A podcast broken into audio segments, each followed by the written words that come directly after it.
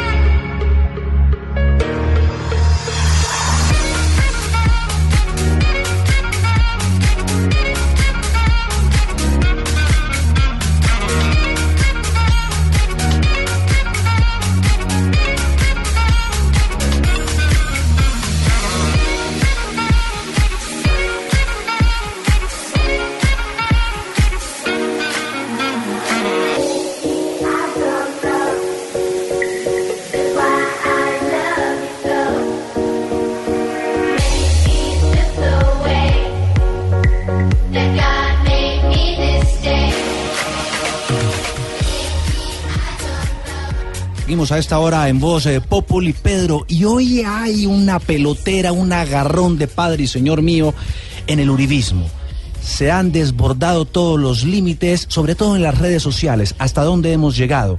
Escuchen lo que ha dicho el senador y expresidente Álvaro Uribe en su cuenta de Twitter. Dice, a propósito del testigo Carlos Areaiza, quien fue, entre otros, quien terminó en medio de una polémica retractándose de sus acusaciones contra Luis Alfredo Ramos.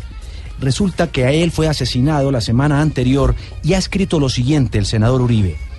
Comunidad, Carlos Areaiza es un bandido, murió en su ley. Areaiza es un buen muerto, si no, que lo diga Cepeda. Lo ejecutaron los enemigos que cosechó a lo largo de su carrera delictiva. Lo esperaron fríos y pacientes hasta que con y pone puntos suspensivos. Y esto ha desatado también una pelea entre el llamado patriota, un abogado, Jaime Restrepo, de Medellín, y también José Abdulo Gaviria. Eh, eh, ¿Hasta dónde hemos llegado?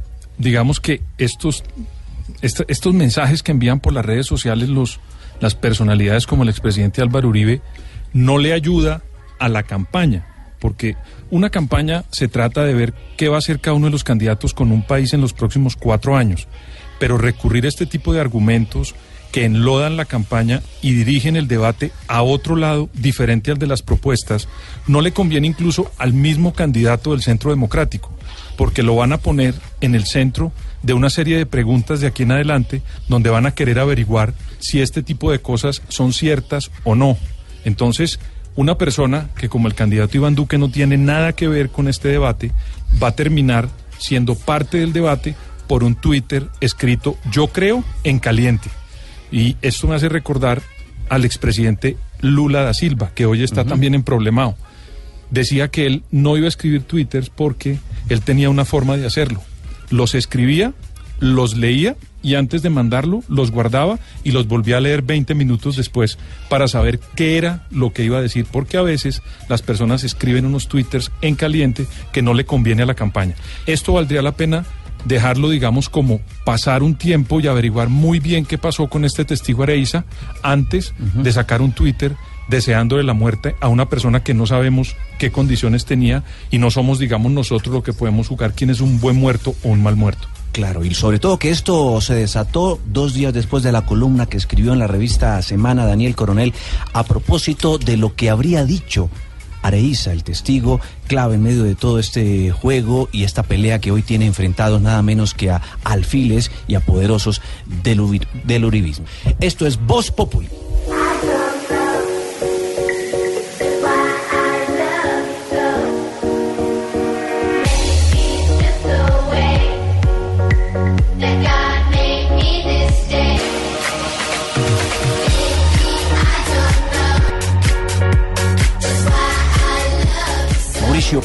Qué? ¿De, de- de dónde sale esta canción? Se llama Changes, es de un eh, dúo de disc que se llaman Fall and What. Porque hoy vamos a hablar de niños. Uy, sí. Fall and What, famosísimo, sí, claro.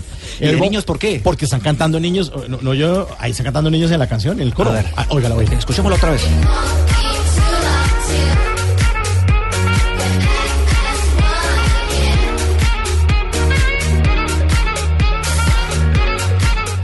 Incluso en el video de esta canción, eh, los niños salen jugando con unos rollos de papel higiénico, unas armas inventadas con eh, esas máquinas para soplar hojas eh, que tienen los jardines gringos. Entonces, con esas maquinitas hacen, apuntan rollos de papel higiénico. Pero vamos a hablar de niños.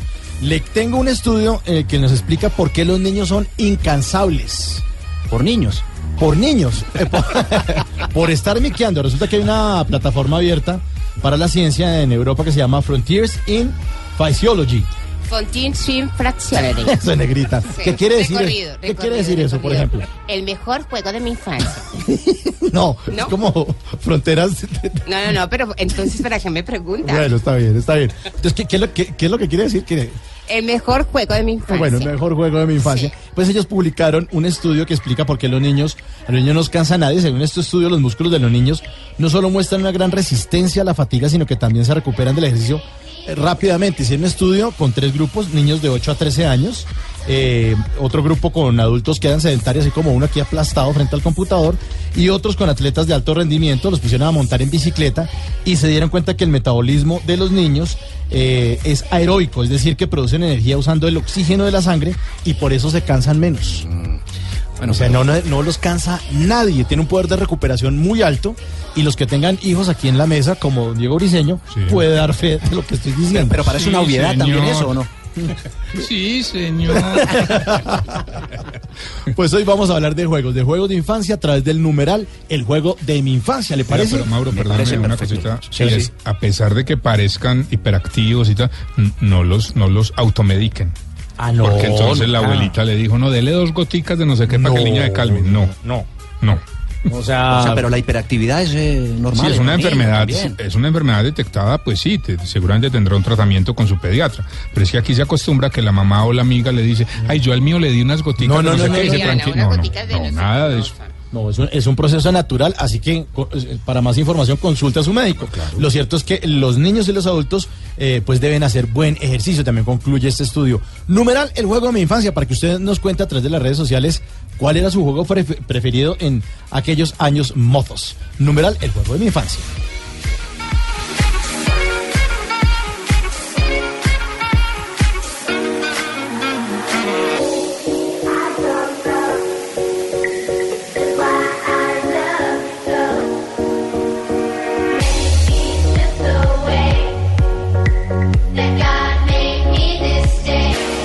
Música a esta hora también eh, nos vamos con un eh, bloque informativo. Don Ricardo Ospina, el sistema informativo de Blue Radio, una de las noticias del día. Tiene que ver con eh, una situación, Juan Diego, buenas tardes, un saludo para los oyentes de Voz Populi, con una situación que ocurrió durante el gobierno del expresidente Álvaro Uribe. Los eh, seguimientos, el espionaje que se ordenó desde varias entidades del Estado ha ocasionado una cantidad muy importante de condenas, de sentencias. Nunca pasó nada en la comisión de acusación. En el caso que se le seguía, como suele pasar allí, no pasa nada, pero se le seguía al expresidente Álvaro Uribe por el espionaje. Recuerdo una declaración que la exdirectora de Fuentes Humanas del DAS, Marta Inés Leal, le dio a la fiscalía. Dijo que todos los insumos del espionaje iban para el número uno de la Casa de Nariño. Nunca lo dijo con nombre propio, pero era evidente que seguramente se refería al expresidente Uribe. Eso, como él tenía fuero, fue a la comisión de acusación y nunca pasó absolutamente nada. Comisión de absoluciones, como Sí, muchos le dicen comisión de absolución porque realmente muy, co- muy poquitas cosas pasan. Ocurrió lo del magistrado Jorge Pretel, seguramente va a ocurrir lo del magistrado Gustavo Malo. Por allá en los años 50 le ocurrió a Gustavo Rojas Pinilla, pero por lo demás ahí no pasa nada. Pero ahora la noticia es por el lado de Gidis Medina, Sí, ¿no? La tiene- congresista polémica. Sí, tiene que, ver, tiene que ver con eh, el escándalo de las chuzadas porque ella fue víctima de espionaje durante el gobierno de Álvaro Uribe.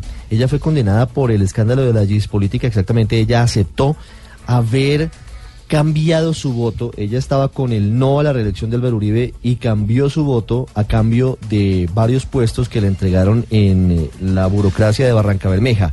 Pues hay una decisión muy importante en materia administrativa porque el DAS, que ya no existe, y la Unidad de Análisis Financiero, UIAF, fueron condenadas por los seguimientos ilegales que le hicieron a Gidis Medina. El DAS con movimientos migratorios y la UIAF, que es la que tiene toda la historia crediti- crediticia de los colombianos, porque también habría cometido algún tipo de ilegalidad al entregar esa información para que atacaran a Gidis Medina. Silvia Charri con esta noticia importante desde los tribunales.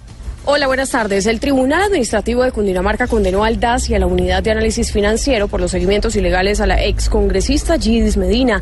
El fallo dice que se condena al Estado en cabeza de estas dos entidades porque los encuentra responsables administrativo y patrimonialmente de los daños y perjuicios materiales o patrimoniales de la violación de los derechos de ser protegido contra toda injerencia ilegal del Estado. Es decir, que los encuentra culpable de los daños causados a Gidis Medina y a su familia. Al respecto, el abogado de Medina, Romer Salazar.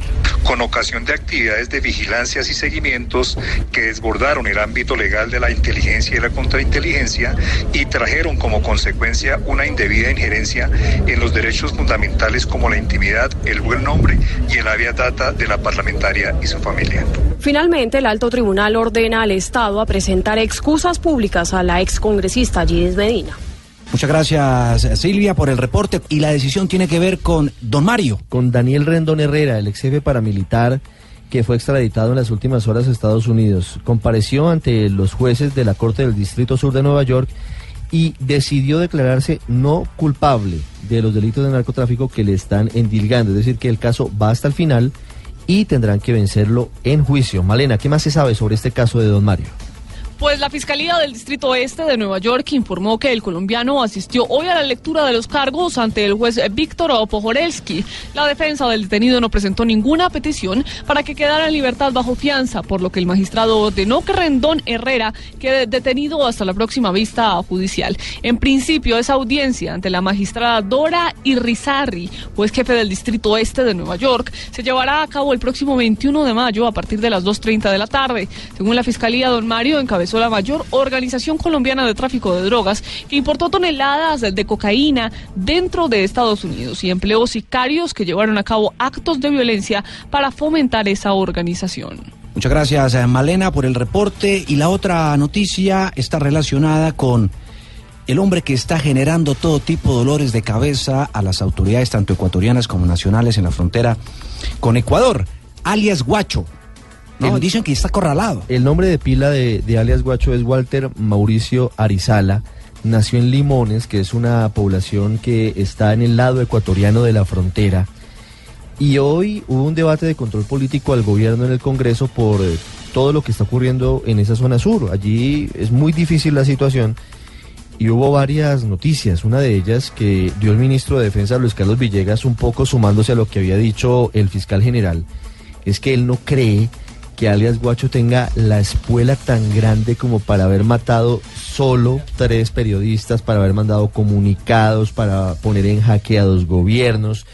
Dice el ministro que detrás de Guacho tiene que haber alguien más. Pues es que el mismo fiscal eh, Ricardo Néstor Humberto Martínez dijo prácticamente que alias Guacho y esta disidencia de las FARC es el brazo armado del cartel de Sinaloa. Exactamente, y esa es la misma teoría que tiene el ministro de Defensa, que detrás hay unas grandes mafias que son muy poderosas y que Guacho simplemente es como la cara visible de las mismas. El comandante de las fuerzas militares dijo que Guacho, efectivamente, como usted lo estaba indicando, Juan Diego, está acorralado. Lo que pasa es que llevamos desde octubre, noviembre, diciembre, enero, febrero, marzo, abril, seis meses con la misma teoría y nada que cae Guacho. María Camila Roa estuvo en el debate hoy en el Congreso. Alias Guacho, no está solo y las fuerzas militares lo buscan por tierra, mar y aire, aseguró el general Alberto José Mejía, comandante de las fuerzas militares, quien prometió que el plan conjunto que ejecutan con Ecuador dará con la caída de Guacho y sus cómplices. El ministro de Defensa Luis Carlos Villegas dijo que la célula está debilitada, pero que cuenta con apoyo internacional. No, yo creo que esta es una operación muy sofisticada. En la parte operacional no tanto porque es de un estilo muy mafioso, pero sí en la parte comunicacional. Eh, ha habido capacidades que superan de lejos una banda de delincuentes como la que tiene este alias Guacho. Para Villegas los resultados son importantes, dijo ante las constantes críticas por el operativo alrededor del asesinato de los tres integrantes del diario El Comercio. Dijo que optaron por actuar con prudencia ante las fuertes presiones, pero que continúan trabajando con la Cruz Roja para dar con el paradero de sus cuerpos. Mara Camila, muchas gracias. Ricardo, ¿a qué tema le tenemos que poner cuidadito? Hacer Pilo Paga, el programa que seguramente es una de las banderas del gobierno del presidente Santos en materia de apoyo a la educación superior. Tiene un presupuesto de cerca de 800 mil millones de pesos y pretende abrir la puerta de las universidades públicas o privadas a los jóvenes con mayor talento y con mejor desempeño académico del país. No está circunscrita solamente a universidades privadas, podría ser universidades públicas, pero la mayoría deciden ir a las universidades costosas en las que las matrículas superan los 20 millones de pesos Para semestrales. aprovechar también, ¿no? Claro. Es la idea, lo que ha dicho el mismo director de Planeación Claro. Nacional es eso. Lo que pasa es que los candidatos presidenciales en su mayoría dicen que si llegan a la Casa de Nariño van a acabar con el programa. Y dicen, como en la época de Belisario Betancourt, que para qué mundial si lo que vamos a hacer son escuelas y carreteras y centros de salud y nunca se hizo ni una cosa ni otra. Entonces, ellos dicen que van a acabarse el pilo paga para reforzar la educación pública y para hacer más universidades públicas y esa es la misma carreta que llevamos años escuchando y ni una cosa ni otra, porque ningún gobierno le ha metido la muela realmente a poner un presupuesto importante para fortalecer la educación pública en Colombia. Por eso a este tema hay que ponerle mucho. Cuidadito. Cuidadito. Cuidadito, cuidadito. Que el duro de esta cuestión, en vez de acabar lo hecho, lo que pide es planeación. Si algo se ha edificado, ¿por qué dejar esto nulo?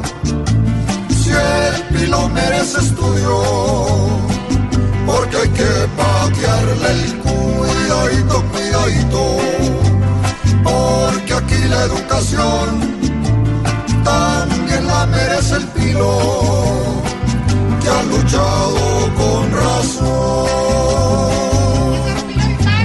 Cojan lo que vean bueno, métanle propuestas nuevas y no acaben lo que hicieron, como afeitando las cuidadito, cuidadito, no le acaben la ilusión al que lucha por ganarse el anhelado cartón.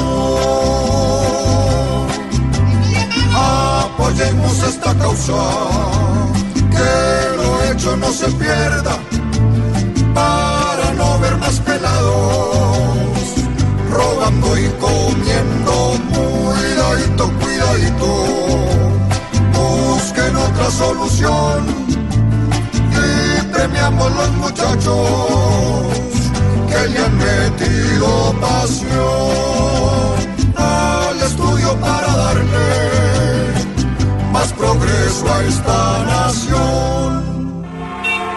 Estás en el trancón. Y en el trancón, todo es. Populi. En Blue Radio. C'est dur, dur être bébé. DJ Leonel.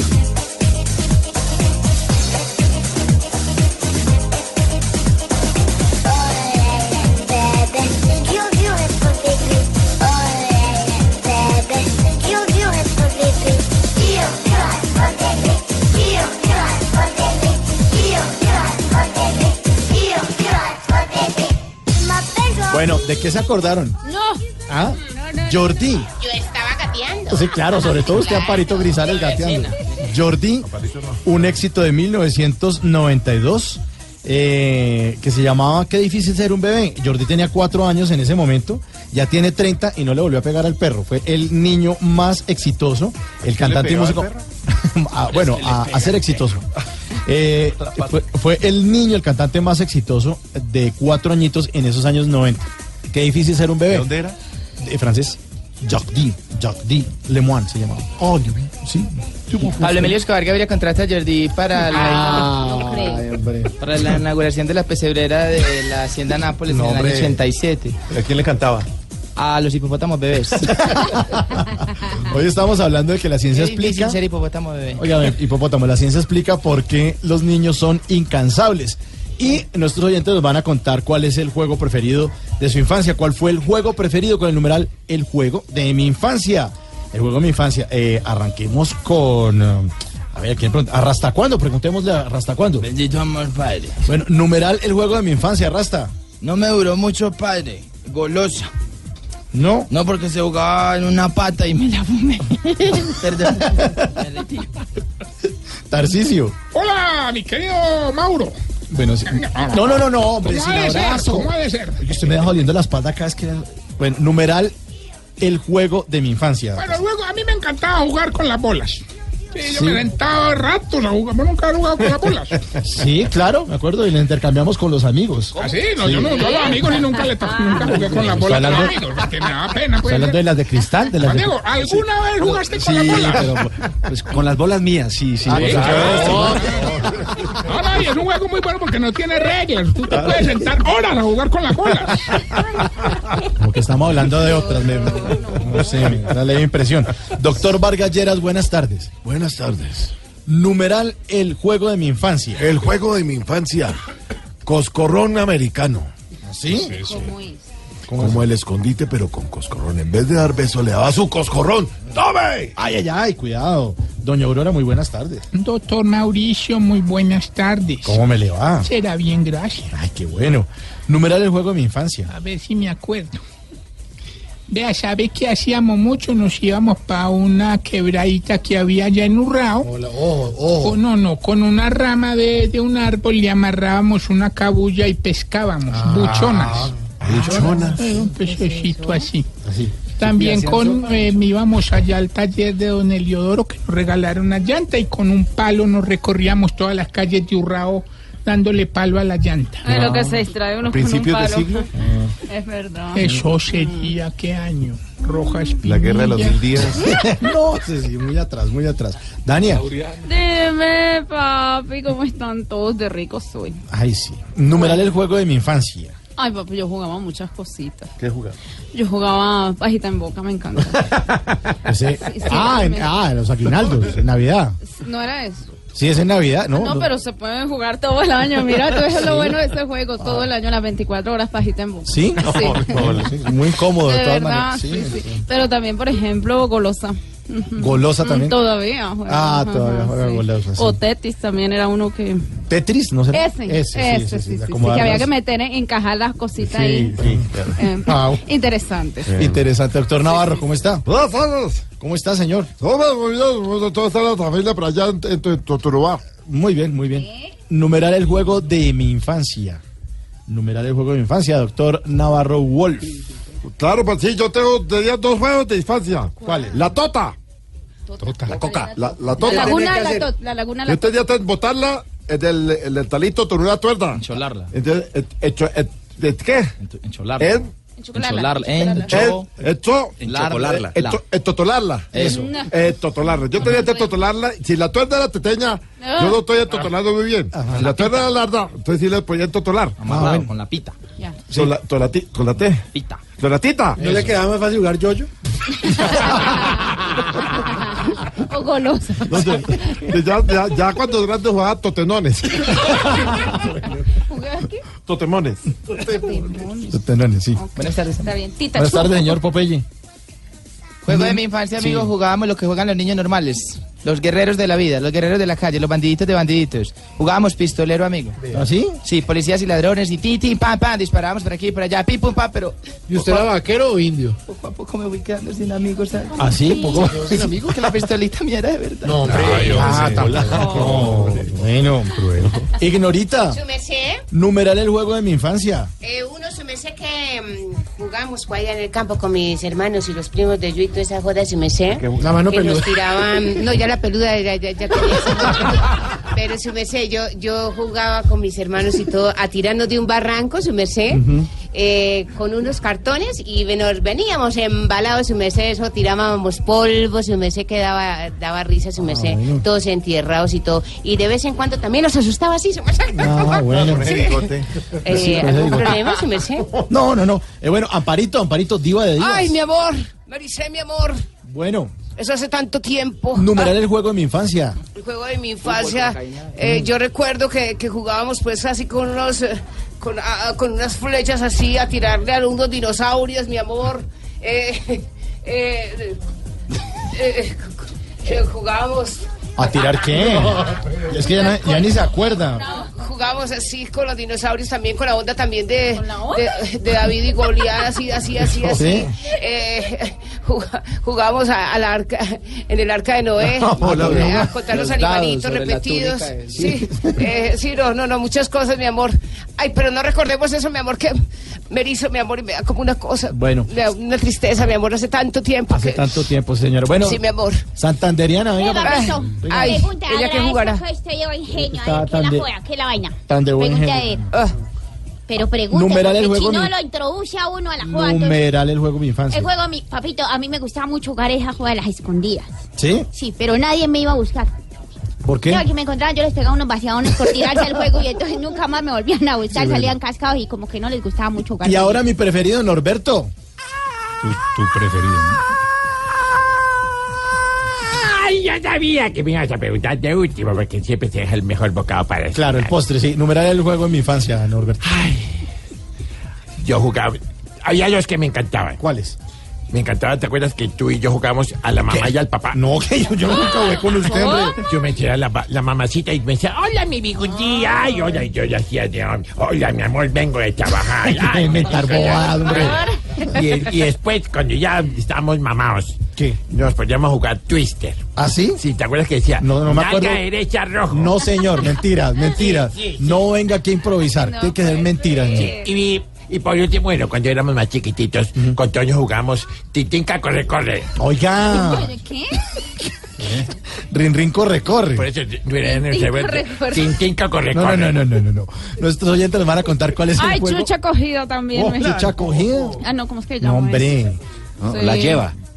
Uy, bueno. ¿A dónde la llevo? Numeral el juego de mi infancia está Jordi. Qué difícil ser bebé.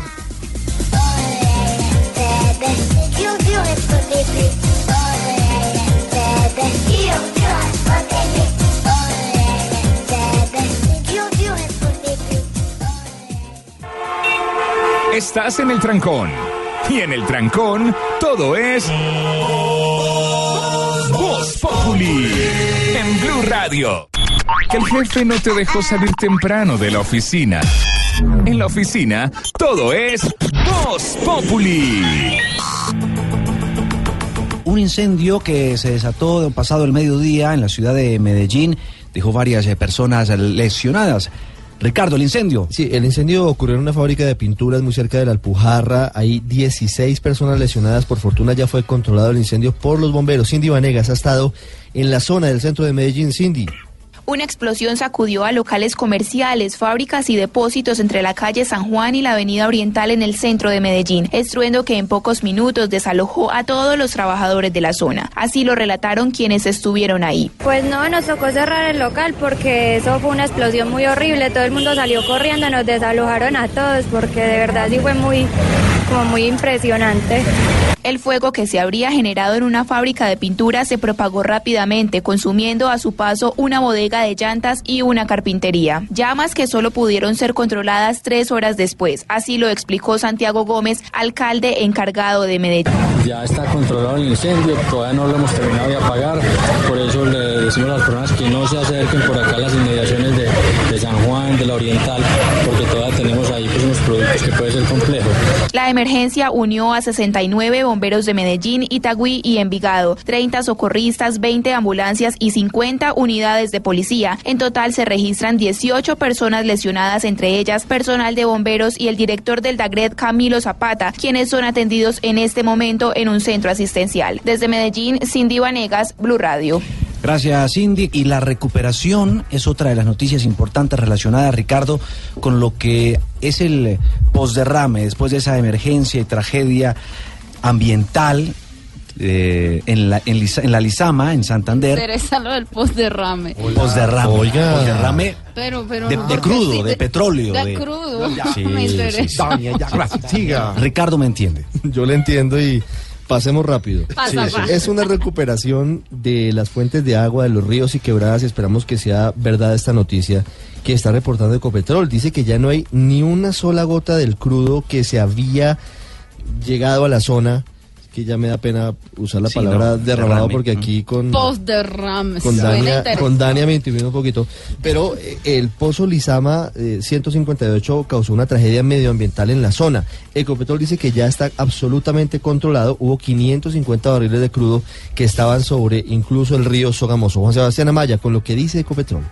El presidente de Ecopetrol, Felipe Bayón, señaló que efectivamente no hay ni una gota de petróleo más en estas quebradas, la Lizama, Caño Muerto y el río Sogamoso, que fueron afectadas por el derrame de cerca de 550 barriles de petróleo provenientes del pozo Lizama y aseguró que la compañía ya trabaja en el sellamiento definitivo del pozo. Y hoy en día estamos en todas las actividades de recuperación, de hecho ya no hay crudo en los cuerpos de agua, es una muy buena noticia. Casi el 60% de las riberas de la quebrada Lizama y el Caño Muerto están limpias hoy en día y estamos en todo el proceso operativo de entender exactamente qué fue lo que pasó. Estamos corriendo los registros. Estos registros nos van a, nos van a permitir entender desde lo técnico cuál es la condición de integridad del pozo y en ese sentido poder diseñar el sellamiento técnico y el abandono definitivo del pozo. Recordemos que las autoridades ambientales y la misma petrolera continúan con las investigaciones pertinentes para establecer las causas de este desastre ambiental.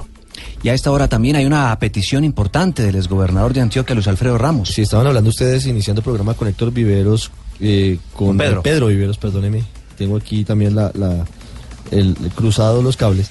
eh, Sobre una situación que es muy importante frente al caso de Carlos Areiza, el testigo que fue asesinado en Bello, Antioquia, y lo que esto puede significar para la campaña política de Oscar Iván Zuluaga, Luis Alfredo Ramos, pues eh, había sido, supuestamente él se autoproclamó como jefe de debate, hay que decir la verdad, ¿De Iván Duque? de Iván Duque, pero hay que decir que a- al lado de Iván Duque siempre está es doña Alicia Arango, no está eh, Luis Alfredo Ramos, que tenía como testigo en su caso a Carlos Areiza. La petición de la que usted habla es la que acaba de elevar en Twitter el doctor Ramos. Dice, solicité a la Sala Penal de la Corte Suprema que se investigue a profundidad cuál fue el funcionario que cometió el delito de violación de reserva legal en mi proceso. ¿Cuáles son las intenciones políticas de esa filtración? Recuerde usted que la semana pasada se filtró la ponencia del magistrado Eider Patiño en la que él plantea que Luis Alfredo Ramos sea condenado a nueve años de cárcel por presuntos vínculos con grupos paramilitares. Hoy lo que dice el doctor Ramos es, necesitamos saber quién es el que está filtrando la información. La Corte a las seis de la tarde de ese mismo día dijo, mire, sí es cierto que se radicó una ponencia, pero por la reserva del sumario no podemos decir si es en sentido condenatorio o absolutorio en el caso del doctor Ramos. Lo cierto es que este testigo fue asesinado hace un par de días, la semana anterior, y se ha desatado hoy por hoy toda una polémica en el uribismo, luego inclusive de la reproducción que ha hecho de un comunicado el senador Álvaro Uribe relacionado con ese tema, con el asesinato de este hombre. Pero también hay una pregunta a esta hora. Una pregunta para hacerle a las autoridades de salud del país, porque más de 200 mil indígenas tendrán que contestar cuál es la EPS que quieren que ahora los atienda, luego de que, como lo informó ayer en Primicia Blue Radio, la Superintendencia de Salud anunciara que va a ser liquidada la EPS Manesca, en la que están involucrados varios casos de corrupción de Pedro Pestana, de Yamina Pestana, Santiago Ángel. ¿Cómo van a hacer la consulta a los indígenas de la etnia Zenú, principalmente en el departamento de Córdoba y en Sucre? Pues eh, luego de la decisión eh, de la Corte Constitucional que reveló ayer Blue Radio, pues la Superintendencia de Salud tendrá que realizar una consulta previa para saber eh, cuál es la decisión de más de 210 mil indígenas que tendrán que escoger una nueva entidad prestadora de salud para ser atendidos. Esto, por supuesto, necesita una gran logística que será coordinada no solamente por la Supersalud, sino por el Ministerio del Interior, la Procuraduría y también con acompañamiento de la Defensoría. Esto fue lo que dijo el superintendente Luis Fernando Cruz. como superintendencia el que se pronuncie el máximo órgano frente a la protección de derechos constitucionales, pues ya es un pronunciamiento definitivo que acataremos y que pondremos en ejecución, nos pongamos de acuerdo con el Ministerio del Interior y lo que significa todo su acervo en cuanto a consultas previas en el país. Los indígenas eh, podrán de- decidir si finalmente se quedan en los hospitales y clínicas por los que tradicionalmente vienen siendo atendidos o si prefieren eh, trasladarse a otras entidades y a otras IPS luego de la liquidación de Manexca, esta entidad que venía siendo investigada desde hace varios años por posibles hechos de corrupción. Gracias, Santiago. Y también ha llegado el instante de nuestra aplaudida, aclamada y muy infantil. ¿Por qué? ¿Por qué? ¿Por qué infantil? ¿Por qué? Bueno, porque hoy estamos dedicando Voz Populi a los niños por este estudio que hemos revelado El día de hoy. Por eso es el momento de ¡Qué belleza! El qué belleza, pero háganlo en coro.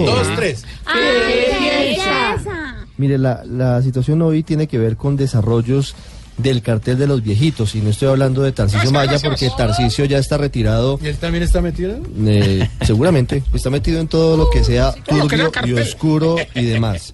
Pero este es un desarrollo del caso del cartel de los viejitos en Valledupar. O el cartel de las personas pensionadas. Mire, por lo menos 500 personas se beneficiaron de estos trámites ilegales que causaron un daño al Estado en las finanzas. Es decir, se robaron 100 mil millones de Ah, pesos. pero eran los que no eran viejitos.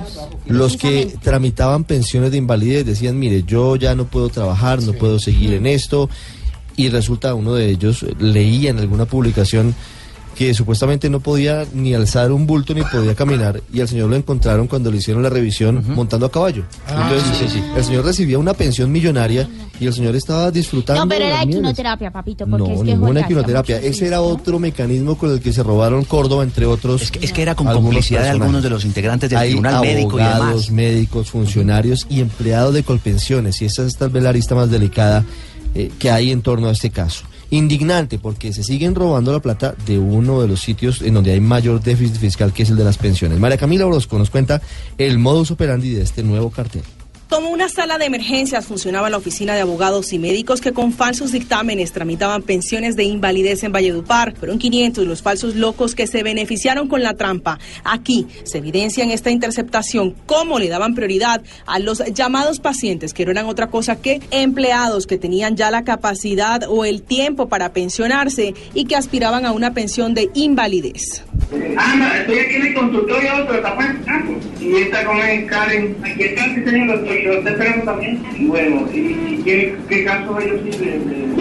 Hay dos, hay dos pacientes los que lo están esperando. Era un negocio redondo y jugoso que incluso generó disputa interna entre las personas que integraban, 10 en total, esta organización que le dejó un detrimento al Estado por más de 100 mil millones de pesos. Los certificados médicos que abrían las puertas a las falsas pensiones se expedían en un solo día. Incluso la red pensó extender sus tentáculos a Barranquilla, donde otros médicos se habrían prestado también para falsificar los dictámenes. María Camila Orozco, Blue Radio. Gracias, Mara Camila. Y como si fuera a poco a la crisis humanitaria, al conflicto, al problema de orden público que se está viviendo en este momento después de más de 40 días por un paro armado en la zona del Catatumbo, en norte de Santander, ahora se suma la publicación de un video por parte de nuestros grupos al margen de la ley que da cuenta del secuestro de otros integrantes de otro grupo o banda criminal.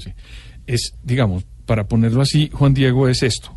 El, el EPL, que se desmovilizó en 1991 e ingresó a la Asamblea Nacional Constituyente, eh, se originaron varias disidencias. Unos se fueron para las, unos se, unos se volvieron, digamos, bandas criminales, como los pelusos, que son los del video, otros se fueron para donde Carlos Castaño, otros se fueron para las FARC y otros ingresaron a la vida colombiana como ciudadanos en el movimiento de Esperanza, Paz y Libertad que fundaron en su momento.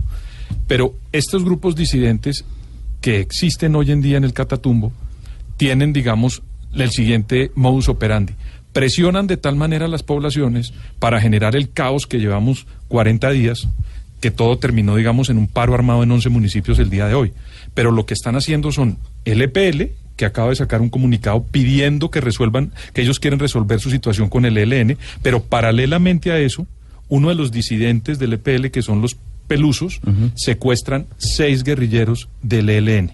Si usted se da cuenta, estamos entre disidencias, que son bandas criminales, un grupo LPL que pensábamos que estaba desmovilizado y un grupo guerrillero como el ELN que quiere entrar en un proceso de negociación. Y lo grave es el video que ahora se está conociendo. Y a todo eso, Juan Diego, usted tiene que, digamos, agregarle lo siguiente.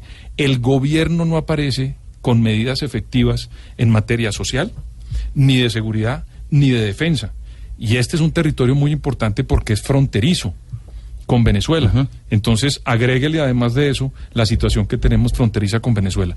Si usted me pregunta a mí, me parece que hace falta una política permanente del Estado colombiano en una zona como el Catatumbo. Bueno, lo cierto es que ya el vicepresidente Oscar Naranjo y demás ha anunciado medidas, dos mil hombres para reforzar allí el pie de fuerza e inclusive el puesto, un puesto de mando unificado para tratar de controlar la situación. A las, vamos a abrir los micrófonos también para ¿Está que seguro? nuestros oyentes... Sí, ¿Está sí, seguro? Hagámoslo, hagámoslo a esta hora para saber quiénes están en la línea en Voz Popular a esta hora. Alfredito. Ah, Alfredito, habla el ¿dónde está? empresario de artista. El que tiene ganando plata todos los de Voz Populi. ¿Cómo? Señor, no habla con Alfredito. Esa voz tan inclusive. Esa voz tiene determinación. Eh, Ju- Juan Esa- Diego Alvira, hombre, Juan Diego Alvira. ¿Juan Tía Alvira? Sí. No, a, a Elvira no, Alvira. Juan Tía Alvira. Ajá. A ti, Alvira. A ti. Juan, Juan Diego es de verdad o una imitación? No, no, no, el de verdad, hombre. Uy, Juan Diego, usted no sabe la admiración que yo le profeso. Ya que lo tengo en línea, que el Cosmos conspiró para que fuera usted que me contestara, ya que usted es un hombre con tantas capacidades, el hombre indicado, le voy a pedir un favor muy especial. Con mucho gusto, dígame qué sería. Páseme, Alfredito. Hombre, ¿qué tal estoy? Hombre. No está. Pero, pero si quiere hablar conmigo, le puedo comunicar con, con George. Me encanta la manera natural en la que nos, que nos comunicamos, eh, Juan Diego, así, fluido, conversamos. Vos mover la mano cuando cuando te expresas en radio, porque es que uno va escuchando acá, uno va escuchando en el carro y siente como que, como uno mira al parlante y siente como movimientos, como sombras. Está moviendo la mano, ¿verdad? Sí. Oiga. No, No, no, no, no. Camilo Cifuentes es una porquería. No, No, yo ya. no. El que me dijo, no, yo no quiero imitaciones, yo, yo quiero Alfredito, el de carne y hueso. Bueno, el de carne, porque hue- los huesos ¿Y están para qué allá, lo necesita? Eh, un momentico, usted no me haga preguntas, Juan Diego, que el periodista soy yo. No, no, lo necesito porque me lo están pidiendo para que presente las fiestas de Chimbilá, Cauca. Juan Diego, usted por su musculatura y por su porte no es de Chimbilá. Usted no es Chimbilarguito, ¿cierto no? Hola. No. respete. No es con todo el respeto, con determinación. Pero por las facciones de, de Juan Diego yo estoy seguro que él es como de Chimbichí, así como como Pedro Vivero, los dos son chimbichiquitos, pero pero yo necesito No. el, el show para los chimbilarguitos. Respete. Acá la gente los escucha mucho, la admiración, la, Nos están oyendo. Pero espere, perdón, Pedro, ¿usted conoce Chimichi? No, no, señor, nunca ¿Usted, ¿Usted es chimbichiquito, Pedro Rivero? Nunca he estado allá, nunca. Y es nunca he estado vivero, allá. Usted sabe que sí. Yo contrataría a Juan Diego para presentar, pero allá necesitan a alguien que parezca presentador. Y, y Juan Diego tiene puro porte de actor de Hollywood. Ay, Vos, hombre. vos tenés porte de Hollywood. Si querés, yo puedo impulsar tu carrera, Juan Diego. Yo soy manager, yo soy lo que está esto, eh, eh, con determinación. Y esa cara, ese abdomen plano, ese porte, esa elegancia, es para explotarla, Juan Diego. Vos al lado mío en seis meses ya estás viviendo en Beverly Hills. ¿Dónde? Benny Hill. Beverly, Beverly Hills. ¿Cómo? Beverly Hills. Beverly Hills. Beverly Hills. Pero eso sí, te, te tenés que, que creer el cuento. Porque si tu mayor aspiración como presentador es tómate una foto al lado del Papa, estamos jodidos. Hombre, ya. Hombre, no se la monte, no se la monte a Vos estás George. llamado a ser el, Pero- el reemplazo de Jorge Alfredo en todos los sentidos. No, no, no, no. Yo estoy muy feliz haciendo lo que hago hoy por hoy. Me gusta esa naturaleza con la que me contestas, ¿sabes? Como fluido, como que lo decís sin pensarlo. Ve, entonces ayúdame a conseguir unos artistas de ahí de, de, de Voz Populi. Para que vengan a las fiestas de Chimbilá. Puede ser este señor, este, ¿cómo que se llama? El- Este, Johnny Bravo, ¿cómo se llama? Oscar Iván. Johnny Bravo. Vete a la gente, Oscar no Iván. ese estilo. El que hace ejercicio de- del ombligo para arriba y de para está seco, una foto. Ve, eh, eh, ese Oscar Iván es, es muy bueno, ¿cierto? Sí, muy bueno. Es uno de Ese los tipo mejores es una- es imitadores un, de es un radio monstruo, de ese tipo es un monstruo. Es tan buen imitador que cuando hace una voz la gente cree que es Camilo Cifuentes, ¿ve? No, Sí, sí. no, le- O Caribán. ¿No, ¿No está disponible Caribán? no, no está. está. Ve, Entonces puede ser con Tamayo. Tamayo es un monstruo, te digo. Juan Diego, vos, vos porque no le tenés fe a Tamayo, pero Tamayo, Tamayo Oye, es una locura, te digo. Tamayo es una locura, te digo. Yo inauguré una discoteca, presenté a Tamayo y la discoteca se me llenó. ¿Sí? Sí, yo yo lo presenté en la discoteca del frente. Entonces la gente estaba viniendo para la mía y se llenó. ¿Qué tal, hombre? Hicimos ese día traguito y todo. hicimos yendo muy bien. Show, estamos echando Ah, echando mucho. Se está cortando la llamada. Se está cortando la llamada. ¿Cómo me escuchan ahí? ¿Cómo me escuchan ahí? Ahí ya Ahí estamos. bien. que les está yendo muy bien, que la gente los está escuchando mucho. Sí, señor. Sí, y ahora pues con estos nuevos cap, o con Diego Alvira, cara de 100 liado. ¿Qué? Oiga. Oiga. También con maestro Diego Alvira, cara de 100 liado. No, no se oye, no se Menos oye. mal, menos mal, señor. No, no, no. de- Dejemos así. ¿Cómo me escuchan ahí? Ahí bien, ahí mejor. el maestro Juan Diego Alvira con la cara de recién fuliado, se ve Ah, que está llena la agenda de trabajo. El, está maestro, yendo. el maestro Camilo Cifuentes que, que se motiló, pues se rapó hoy, eh, cabeza, un culo. ¿Qué?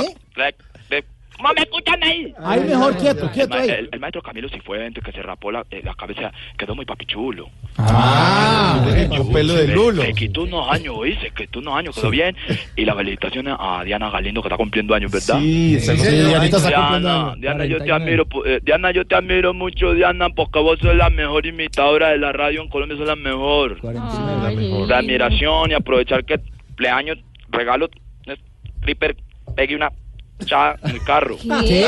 Perdón, perdón, ¿qué? qué? Espérate, te- oh, ¿me escuchan ahí? Ahí mejor. Ahí, ahí. Eh, de regalo, ah, dar un triple en el carro. No está cortando, Sí, me sí. corta la Ubíquese mejor, ubíquese mejor. El regalo, pero no.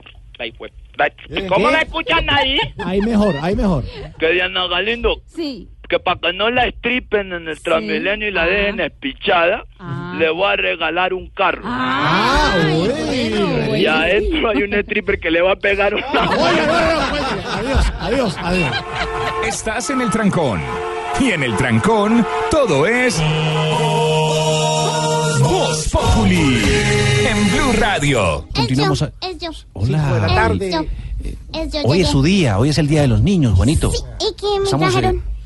Bueno, un, un- un detalle muy especial, ya se lo vamos a entregar. Ah, sí, porque sin regalo no. No se ha aguanta. interesado, Juanito, no, señor. No aguanta. Bueno, pregunte, Pero- Juanito. Sí. ¿Qué se está preguntando, Juanito? Póngale cuidado, A ahí ver. verá.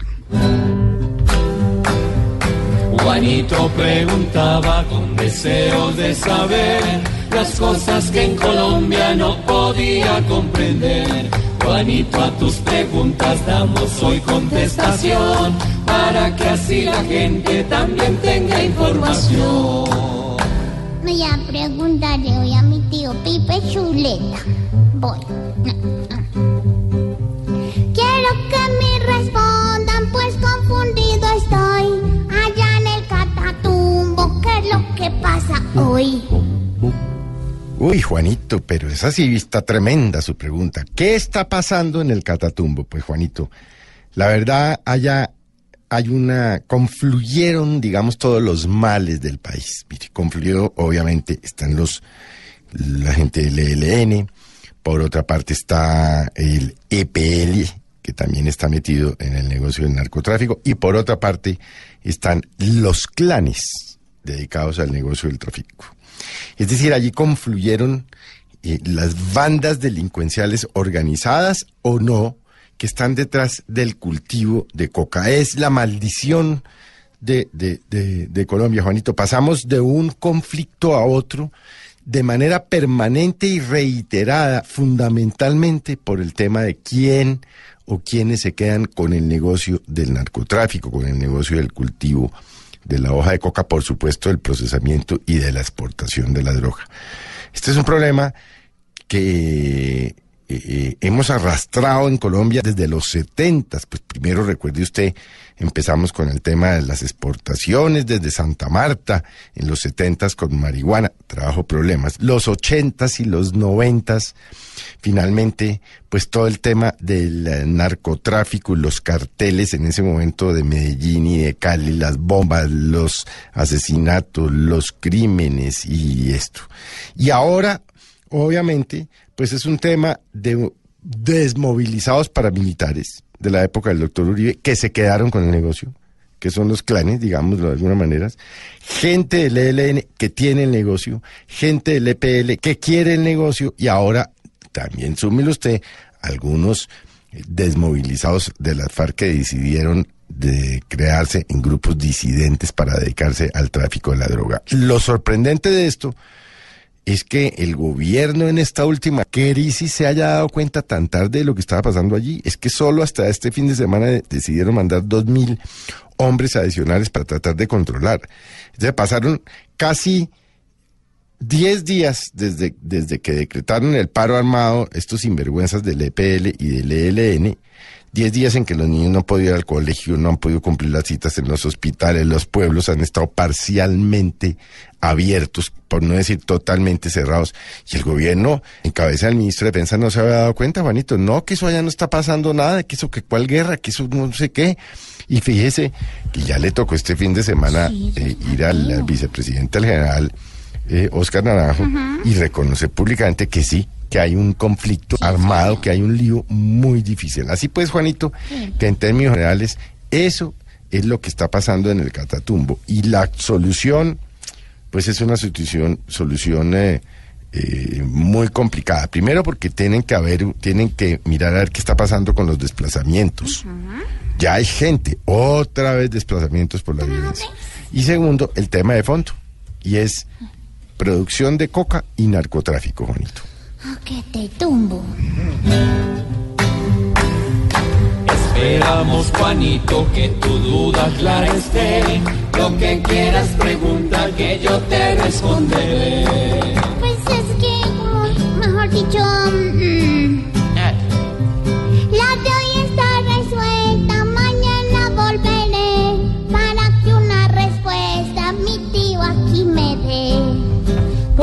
Juanito preguntón, siempre buscando explicación. Solo Blue Radio le dará contestación. Voz, voz, populi.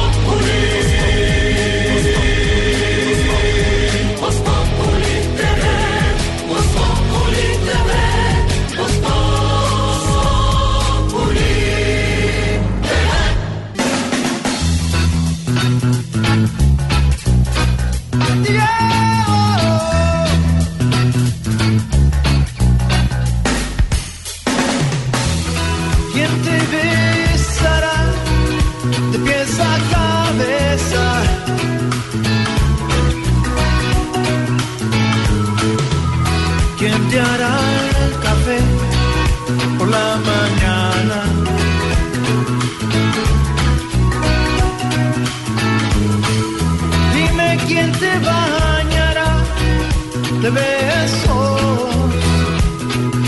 Solo yo. ¿Quién te hará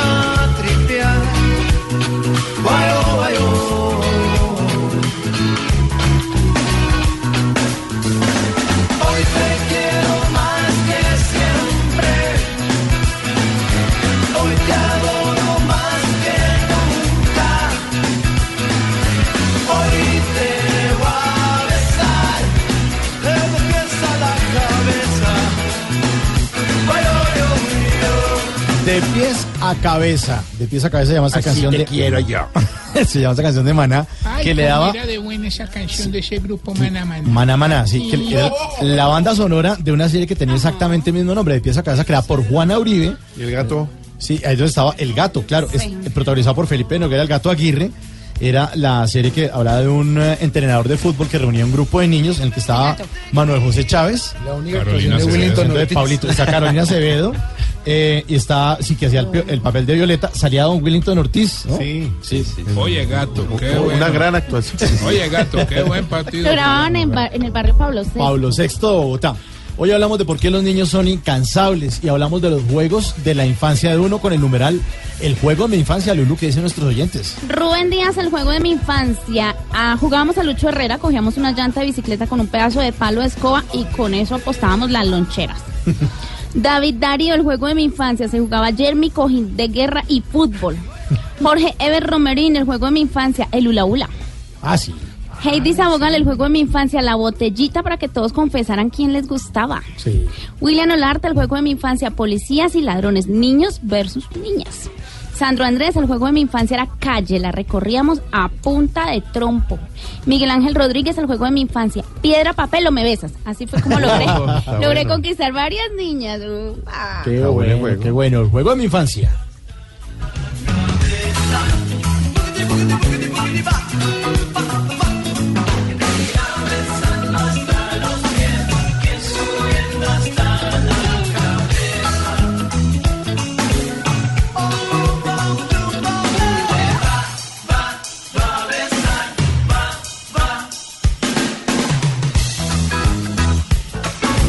Seguimos ahora con mucha más información en voz de Populi, don Wilson Vaquero, del sistema informativo. ¿Cuál era el juego de su, de su infancia, Wilson?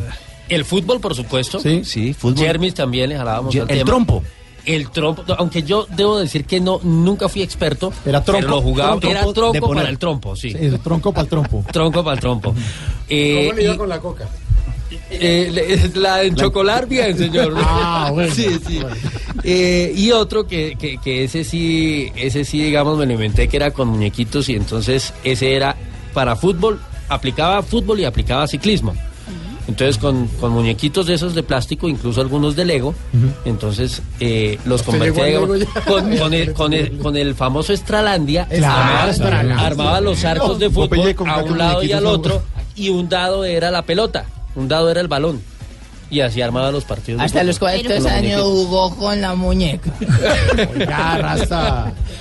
Pero eh, pasando a otros temas, eh, Wilson, un poco más serios y señor. demás, las noticias que hay alrededor, además de un novelón, de un culebrón prácticamente, con el caso que diría uno es un traspié judicial durísimo para la fiscalía y tiene que ver con la familia Mora Urrea. La fiscalía presentó con bombos y platillos lo que parecía ser un caso de testaferrato de las FARC alrededor de una cadena de supermercados en Cundinamarca, Tolima, el eje cafetero, capturó a los integrantes de esta familia y resulta que ahora está diciendo que eh, el juez dijo que los dejó en libertad porque no hubo suficiente material probatorio para demostrar su responsabilidad. Claro que sí. Déjame contarte. Esto arrancó hace aproximadamente unos 18 Sí, meses. sí, sí, el otro familia. Wilson. Hola, cowboy. Ah, hola, ¿cómo estás? Bien, gracias, señor. Eh, yo Muy soy el original. Bueno, Juan Diego, sí, ¿Qué efectivamente. decir sobre eso? Un tema que, mire, no solamente fue la situación de, de mm, las revelaciones que en su momento hicieron la Fiscalía y también el Ejército que acompañó esos operativos para la captura de estas personas señaladas en su momento como testaferros y colaboradores de las FARC y concretamente de los frentes que manejaba alias Romaña, sino que también recuerde usted en lo que desencadenó toda esa situación. El caos que hubo y los saqueos en los los saqueos, la gente se tomó los supermercados, la fuerza pública casi que no da abasto para contener los desórdenes que se presentaron en Fusagasugá, en eh, Girardot, en varios municipios de. Aquí en el centro del país también estamos hablando en Facatativá, si Sí, mal no sí, recuerdo, sí. muy Pues aquí en Bogotá, de hecho, también hubo Acá mucha en Bogotá, tensión. también en el sur de la ciudad hubo problemas. En fin, eso fue un caos total y se aseguraba entonces, efectivamente, sobre la complicidad de estas personas con, con la exguerrilla. Pues bien, han quedado libres los hermanos Mora Urrea, que eh, son los dueños precisamente de los supermercados Supercundia. Ahí aparecen dos marcas, Supercundia y Mercandrea, y han quedado libres. Sin embargo, continúan vinculados a la investigación. Pero mire usted que es de tal suerte la situación que incluso Iván Márquez de las FARC reaccionó hoy a través de su cuenta en Twitter, claro, haciendo referencia al caso Santrich, pero a propósito, es decir, la reacción fue tan pronto, se produjo la determinación de la justicia de que ellos quedaran libres, diciendo que, también lo también de Romaña era un montaje, exactamente. Pero la fiscalía dice que está segura de las pruebas que son irrefutables y que confía en sus testigos. Lo último que dice el ente investigador Silvia Charri. Hola, buenas tardes. Mire, sobre la libertad de los cuatro miembros de la familia Mora Urrea que fueron capturados hace unas semanas por presuntamente lavar activos de las FARC a través de los supermercados Supercundi y Mercandrea, la directora de la unidad de lavado de activos de la Fiscalía, Luz Ángela Bahamón, dijo que acatan la decisión, pero que no están de acuerdo y que por eso van a apelar. La Fiscalía acata y respeta la decisión del señor juez, pero no la comparte, por lo que ha interpuesto un recurso de apelación. Se presentará el escrito de acusación en el término legal. Sobre la teoría de la defensa de los Mora Urrea sobre que los testigos son falsos y que se equivocan de tiempo, modo y lugar, dijo que confían plenamente en las pruebas. Existen elementos materiales probatorios, evidencia física e información legalmente obtenida dentro de un proceso que permitió la solicitud de unas órdenes de captura. Hoy un juzgado de conocimiento dejó en libertad a todos los miembros de esa familia, pues al igual que la Procuraduría dijo que hay dudas en las pruebas presentadas. Sin embargo, la Fiscalía los llamará a juicio por lavar activos y ellos podrán continuar o defenderse del proceso en libertad. Muchas gracias a Silvia por el reporte. También hablamos de la emergencia humanitaria. No César, usted lo señalaba desde el comienzo de la emisión de Voz Populi hoy a propósito de lo que ocurre en el Catatumbo. La cifra de los desplazados, que es quizá uno de los fenómenos más complejos asociados a la violencia, llega ya a las 4.000 personas que están en esa condición solamente en San Calixto, que es uno de los municip- municipios más convulsionados. Hay que recordar, Juan Diego, que cuando hablábamos del tema, hablamos todavía, por supuesto, porque estamos apenas entrando a lo que algunos consideran la etapa del posconflicto. Eh, la, la guerra, Post, hoy- digamos, hoy- de los hoy años. hemos hablado mucho del Sí, post. La guerra de los años anteriores, dentro de la cifra global de víctimas, nos muestra que entre el 80 y 90% de las víctimas justamente del conflicto son desplazados. De manera que lo que se vive hoy en el Catatumbo es un, un, un reflejo más y un estertor, como decía esta mañana el vicepresidente Naranjo, de, de esta situación de confrontación. Mire, hay 20 albergues y refugios que han sido dispuestos en ese municipio para que permanezcan esas personas mientras cesan los combates entre la guerrilla del ELN y la banda criminal de los Pelusos, que por otros es considerado como la guerrilla del EPL. Cristian Santiago ha recorrido la zona y estuvo ahí en ese municipio donde la policía no puede salir a patrullar, una situación que ya había sido advertida hace algunos años por la Defensoría del Pueblo. Cristian. Blue Radio llegó hasta San Calixto, municipio del Catatumbo y quizás uno de los más afectados por el conflicto entre el ELN y el EPL. Llegar a esta población es encontrarse con 20 refugios y albergues en donde permanecen cerca de 4.000 personas que hoy narran lo vivido. El principal drama pues es el terror que tenemos porque hay muchos niños, en cualquier momento puede pasar cualquier circunstancia de, de la vida y entonces la preocupación de nosotros es desplazarnos hasta la cabecera municipal. Y la decisión de salir trae consigo abandono total de todo lo que dejaron en sus fincas. La primera decisión, pues ninguno alcanzó a recoger nada. Simplemente tomamos la decisión de, de salir y pues eh, que el pueblo nos colaborara. Y lo primero que pensamos es en los niños, en el bienestar de los niños. Y ante la esperanza de regresar, una amenaza más es latente por decisiones militares. Están metiendo este, militares y entre más, más, este, más, entonces es más guerra que tenemos acá nosotros en el Catatumbo. Petición que se une a la que hacen las mujeres en estado de gestación, que también salieron desplazadas de sus viviendas. Yo soy una mujer que estoy en estado de embarazo y no solamente soy la única. Como yo hay muchas y no solamente acá en San Calixto, sino en diferentes lugares del Catatumbo. Hacerles un llamado a que por favor hagan el diálogo. Hoy ante la tregua que dio el EPL para abastecerse de productos, el panorama no cambia mucho, según lo dice el padre del pueblo, Ramón Torrado. Como no se ha dejado trabajar, pues los campesinos tampoco tienen pues recursos para comprar los alimentos. Hasta este punto hemos llegado que tenemos barrios donde les ha tocado hacer ollas comunitarias porque ninguno tiene recursos para comprar. Y entrega lo que para él deja como análisis lo que hacen actualmente las guerrillas y que se aparta de la ideología que dicen mantener. Realmente todos tienen como motor y como centro al pueblo. Realmente, pues eh, es de dudar un poco que tengan al pueblo como en el centro. En Ocaña, Cristian Santiago, Blue Radio. Gracias, eh, Cristian. Y otra de las noticias a esta hora en Voz Populi está relacionada con el hallazgo de una fosa común en Silvania, muy cerca a Bogotá. Sí, un hallazgo lamentable, Juan Diego, y que es una noticia en desarrollo, porque aquí todavía, es decir, faltan muchas explicaciones que vendrán, por supuesto, de la investigación que hagan las autoridades y del trabajo que tienen que hacer los peritos de medicina ¿cuántos- legal. cuántos- cuántos dos, cadáveres? dos- dos cadáveres, dos cuerpos que corresponderían, en principio, según lo que ha trascendido, a ciudadanos extranjeros que habían desaparecido hace un mes y que según eh, las primeras hipótesis que manejan las autoridades habrían sido secuestrados. ¿Por quién? No se sabe. ¿Qué sucedió alrededor de esa situación del presunto secuestro y por qué termina esto en este desenlace trágico? Tampoco. Sobre lo que hasta ahora se conoce y el comunicado que ha expedido el Ejército Nacional conjunto con la Fiscalía, Idalizaza nos cuenta. En la finca La Margarita de la vereda San José del municipio de Silvania, Cundinamarca, uniformados del Gaula del Ejército Nacional hallaron dos cuerpos sin vida de sexo masculino. Inteligencia del Ejército señala que al parecer los cuerpos hallados serían de una pareja que habría sido reportada como desaparecida hace un mes. En el comunicado de la decimotercera brigada, la institución indicó que se están realizando las investigaciones para establecer si corresponden o no a las personas que estaban desaparecidas. Debido al estado de los cuerpos especialistas de medicina legal, harán los procedimientos rigurosos para identificar plenamente las identidades. Muchas gracias, Idalí. ¿Algo más, mi querido Wilson? De momento no, señor, porque creo que tenemos. Sí, tenemos algo Mauricio, ¿no? especial. Entre el Quintero a esta hora, en Voz Populi. Métase entre el Quintero en Voz Populi. ¡Que viva Francia! No, no, no, pero, pero- pero esa no, hombre. Francia, la colombiana. La ganadora del premio Goldman. ¡Que viva Francia Márquez Mina! Una afrodescendiente nacida en la vereda de Yolombó, al norte del departamento del Cauca, en el municipio de Suárez, en el suroccidente colombiano. Ganadora de lo que se puede llamar un premio Nobel, pero de medio ambiente. Francia no se aplastó en el computador a destilar odio en redes sociales, no se cruzó de brazos a echarle la culpa del país en el que vivimos a los demás, ni mucho menos se sentó a esperar que un presidente el próximo 7 de agosto le cambiara el lugar donde vive.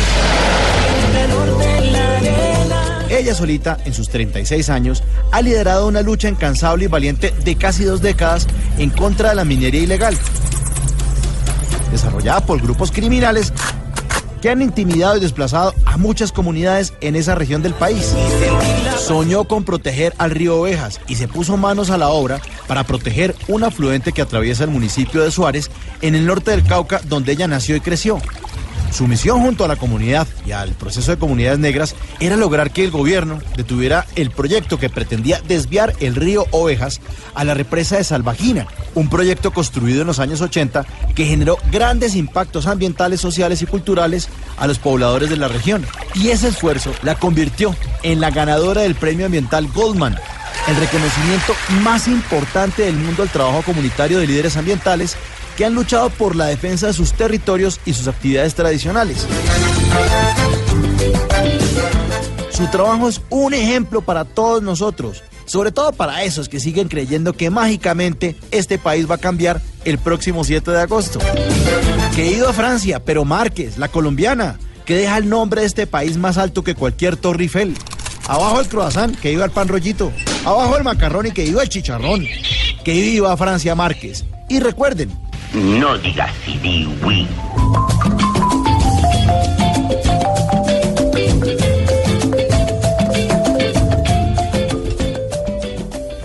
Voz Populi, Voz Populi, Voz Populi, Voz Populi, información con opinión. Tenemos opinión, mucha imaginación. La noticia está acá y el mejor buen humor. Populi. En tu radio siempre a las cuatro. Voz, Voz Populi. Enciendo la radio, 4 de la tarde comienza el show de opinión y humor en Blue. Esto es Populi en Blue Radio. ¿Qué horror? ¿Hasta cuándo? ¿Qué ha habido? Que- espere que le abra el micrófono aquí, espera un. ¿Cómo es? ¿Qué hubo? amor, ahora padre. sí, ahora sí. Préndalo, préndalo, préndalo, No, hombre, el micrófono, cuidado. Oiga, ¿usted sabía que el presidente Santos confirmó que en Colombia hay más de un millón de venezolanos? Además, fíjese que el mandatario prevé que Venezuela está al borde de hacer una implosión y puede haber una avalancha de inmigrantes hacia el país. ¿Usted, usted qué opina de eso? Padre, yo creo que a los venezolanos hay que darles mucho amor, padre. Eso es cierto. Pero también hay que estar claros en que en su país tienen que solucionar esa crisis, ¿sí Pero me es que no está tan fácil. Es que ya son muchos aquí, Mauro. Yo creo que si hacen otra temporada de 100 colombianos dicen, se va a llamar 100 venezolanos dicen. porque- no, y no solo en Colombia. Yo he estado viajando por toda Latinoamérica, padre, y me he dado cuenta que en todos los países está este fenómeno. Sí, eso es cierto. Por ejemplo, en México. Allá ya se ven en los restaurantes disque tacos venezolanos. En las plazas ya hay mariachis bolivarianos. Y hasta una parodia venezolana de uno de los programas de Chespirito Padre. No sabía. ¿Y, y cómo se llama la parodia? El chamo del 8. no, no, pero mientras esté en nuestras manos hay que ayudarles. Hay que ayudarles, sí, señor. Como yo que hace poquito conocí a una hermosa venezolana acá en afuera de mi casa, padre. ¿Ah? Y me gustó tanto que todos los días le compro y le compuse una canción. ¿Ah, sí? Si me permite de pronto. Claro. Conocí a una linda Bene, una mujer puritana, puritana, puritana, puritana.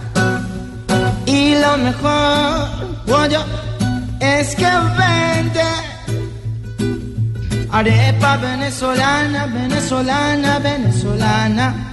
Esta canción es para ti, que todos sepan que me fascina tu arepa venezolana, venezolana, venezolana, venezolana. Me gusta tu arepa venezolana. Adoro tu arepa venezolana. Dame tu arepa venezolana. Qué rica tu arepa venezolana. Tiene una arepa pal. Ay, no.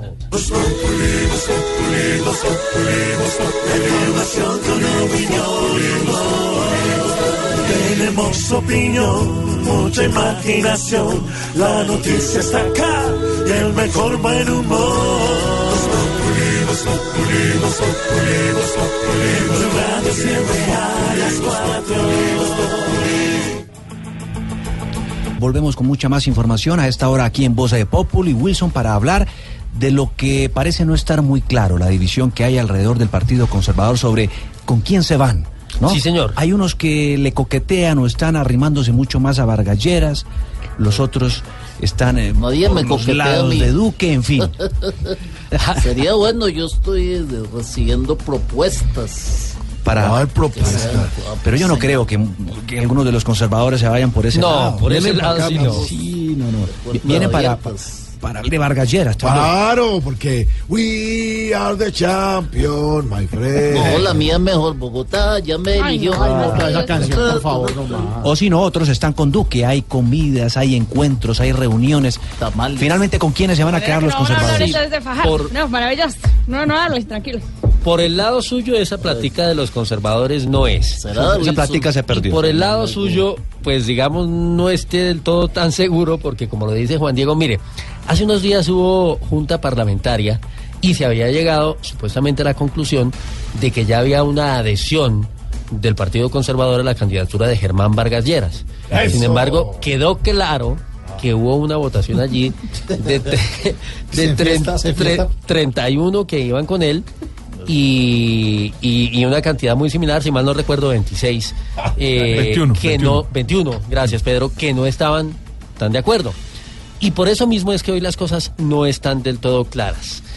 Ya eh, se está hablando de que va a haber una nueva reunión esta misma noche con el candidato del Centro Democrático, con Iván Duque, por parte de un sector del Partido Conservador. Lo más seguro es es que aquí el tema se va a dividir. Ahora, en honor a la verdad, cuando se anunció esa adhesión a Germán Vargas Lleras, también quedó claro que los demás parlamentarios quedaban en libertad de apoyar al candidato de su, preven- de su preferencia. O sea, yo. Pero es que pasa, eh, Wilson, un poco para complementar. El Partido Conservador no puede tener la convención que sería el, digamos, la instancia mayor del Partido Conservador para definir con quién se va institucionalmente. ¿Por qué no la puede tener? Porque esa convención por estatuto sería después de las elecciones. Claro. Entonces, ¿qué hicieron? Se reunieron en una reunión formal, hicieron una votación y encontraron que la mayoría quería irse para donde Germán Vargas Lleras pero otro grupo de parlamentarios quería que los dejaran en libertad. Y que pues eh, la decisión que ese mismo día lo anunciaron. ¿Será lo que sí, estaban hicimos una votación, hay una mayoría, pero hay otro grupo de personas que quieren irse con otro candidato. Ah, Entonces, ese otro- el ah, hecho- cuando, ah, cuando la fórmula, cuando la fórmula de- del eh, candidato Iván Duque es la doctora Marta Lucía Ramírez, ¿no? Que es eh, Conservadora. origen conservadora. No todos están con ella. Ella misma genera cierta división. Lo cierto es que está partida, ¿no? Hoy por Sí, hoy. sí, ahí está el juego indiscutiblemente y por eso fue que no se pudo llegar a la que en algún momento se mencionó ese día y era el, el acuerdo programático, la posibilidad de un acuerdo programático con Germán Vargas. Pues no lo puede haber, no, no lo puede haber porque no todos están con usted. Este- Vamos este- a ver eh, eh, el preámbulo o a escuchar mejor el preámbulo a propósito de la reunión de esta noche con Iván Duque. Marcela Puentes. Buenas tardes. Mire, lo que pasa es que hace una semana la votación que se dio fue dentro de la Junta Parlamentaria. Mañana se va a discutir el tema en el Directorio Nacional Conservador. Pero sea cual sea la decisión, si se repita la votación y vuelve a ganar Germán Vargalleras o gana Iván Duque, no hay forma de obligar a que todos acaten el resultado. Y es que los estatutos establecen que tiene que ser a través de una convención, como se tome una decisión de este tipo. Y sencillamente no se convocó ya no se hará en el poco tiempo que queda. El senador Juan Diego Gómez, quien respalda la candidatura de Iván Duque, explica cuáles son las alternativas. Hoy no hay una decisión estatutaria, no hay ningún mecanismo probable para obligar a que quienes están con Vargalleras o quienes están con Duque se vayan a devolver o tengan que votar de manera diferente.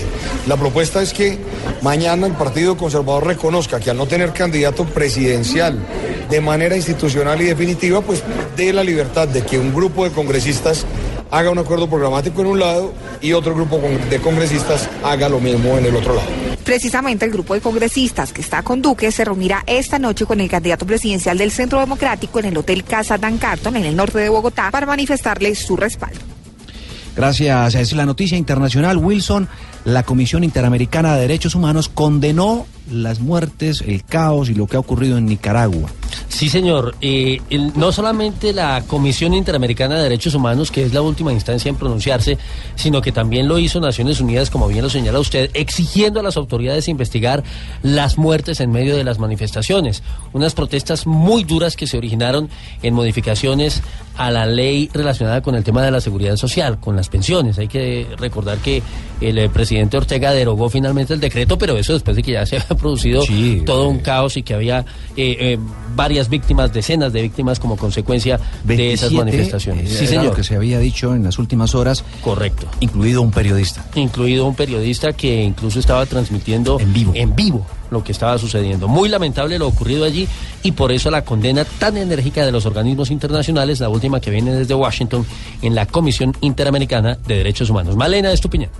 En un comunicado, el organismo de la OEA exhortó al Estado a garantizar el estricto apego a los principios generales de legalidad, excepcionalidad, proporcionalidad y absoluta necesidad en el uso de la fuerza en contextos de protesta social. Además, recordó que los ataques contra periodistas violan la libertad de expresión y advierte que una orden oficial para retirar canales de televisión del aire, de ser confirmada, constituiría una forma de censura y atentaría contra el derecho de la sociedad a estar informada. Las protestas contra el gobierno de Nicaragua comenzaron hace una semana por la reforma de la seguridad social que planteaba el presidente Daniel Ortega, sobre la que ha dado marcha atrás, pero pasaron a otro nivel y ahora los manifestantes reclaman su salida después de 11 años con acusaciones de abuso de poder y corrupción. Estás escuchando Voz Populi.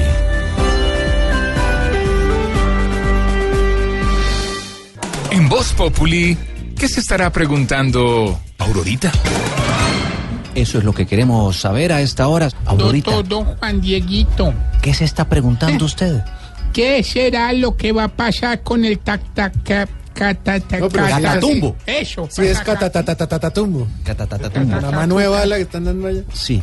Catatumbo, que es este sector del departamento de Norte de Santander, que tiene, por supuesto, una frontera larguísima que conecta con el eh, país eh, de Venezuela y que está inmerso en tremendo conflicto, crisis humanitaria, grupos al margen de la ley, bandas criminales y lo que ha llevado en los últimos días es a una gran protesta social, reclamo de mucha gente que dice que no hace falta solamente presencia de policía y de soldados, sino que también reclaman el social y que ha llevado a que el mismo vicepresidente, el general en retiro Oscar Naranjo, se haya desplazado hasta esa zona del país puesto un mando unificado para liderar con los alcaldes de 11 municipios todo un plan de inversión y también tratar de llevar hasta allí la presencia estatal. Pues, ¿cuáles deben ser las salidas a esta crisis humanitaria en el Catatumbo? Don Álvaro Forero a esta hora nos lo responde. Juan Diego, el tema del Catatumbo obviamente es resultado de una respuesta muy tardía del gobierno. El propio vicepresidente hoy reconoció que se demoraron mucho. Los colombianos estábamos aterrados de por qué no actuaban con mayor rapidez. Pero la verdad es que no es un tema nuevo. La apariencia es que resultó algo en el Catatumbo, como en Tumaco, como en Chocó. No es así, es al revés. Esos problemas vienen de hace mucho tiempo. Esa violencia, ese narcotráfico, esa mezcla de eh, grupos violentos estaba desde hace mucho tiempo.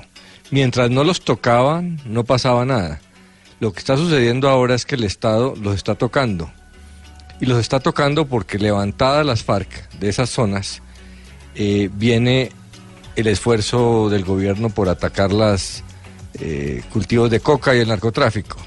Y lo que está pasando es que esos narcotraficantes se están rebelando, están usando la población civil eh, para presionarla y evitar la llegada del gobierno con la sustitución y con la erradicación de cultivos. Entonces hay que entender que no es que se armó la gorda, sino que los narcotraficantes están resistiendo la presión del Estado. Eh, porque cuando se les presiona solamente con eh, fuerzas militares, pues acuden a la, sociedad civil. Por eso hay que llegar de una manera más integral. El Estado no puede mandar solamente soldados. Eso hay que hacerlo. Pero esa zona requiere otro tipo de soluciones, porque hay que, hay que ganarse a la población civil, hay que proteger a la sociedad civil. Y lo grave es que tanto en Catatumbo como en Tumaco son zonas fronterizas y van a terminar internacionalizando el problema. Con Ecuador digamos que es posible llegar a acuerdos de colaboración entre las Fuerzas Armadas para manejarlo, pero con Venezuela no. Entonces por eso es tan urgente atacar el problema rápido antes de que haya ahí eh, escaramuzas y problemas fronterizos. Pero obviamente hay que hacer inversión, hay que meter fuerza pública, hay que ponerle atención, pero no hay que asustarse. Eso, lo que está pasando es resultado de algo positivo y no algo negativo. Lo que pasa es que el gobierno se demoró en reaccionar cuando los narcotraficantes empezaron a, a evitar eh, eh, la erradicación de cultivos. Sombras, sombras nada más, como lo dice la dedicatoria de Camilo Cifuentes a esta hora.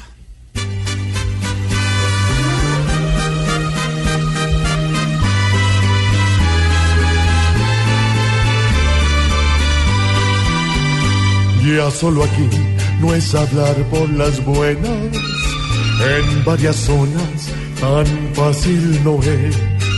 Pues más pendientes hay que estar de la comunidad y entonces todo esté muy bien. Pasar por alto a las multitudes no nos conviene, nos causa más mal.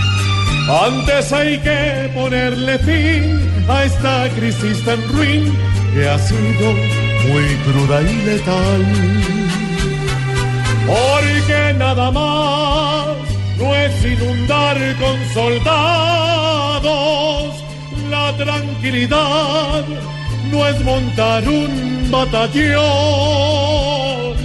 Hay que construir la confianza en cada pueblo que durante tanto tiempo estuvieron padeciendo este drama de las FARC. No inventemos más, hay que encontrar la salida para que la paz no sea solo una ilusión.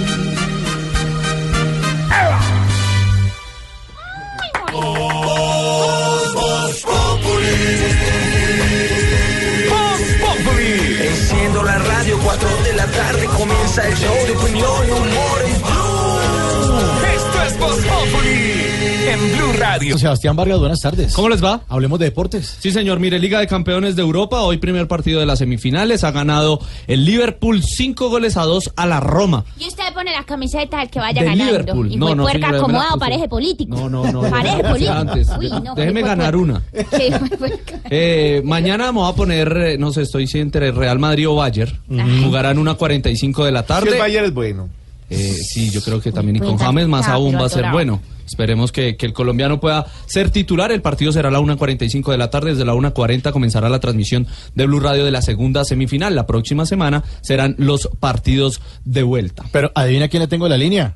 James, buenas tardes. Ay, está. Hola, eh, sí, buenas tardes pa- para todos. Bueno, James, ¿qué le va a decir a Zidane si llega a ganar?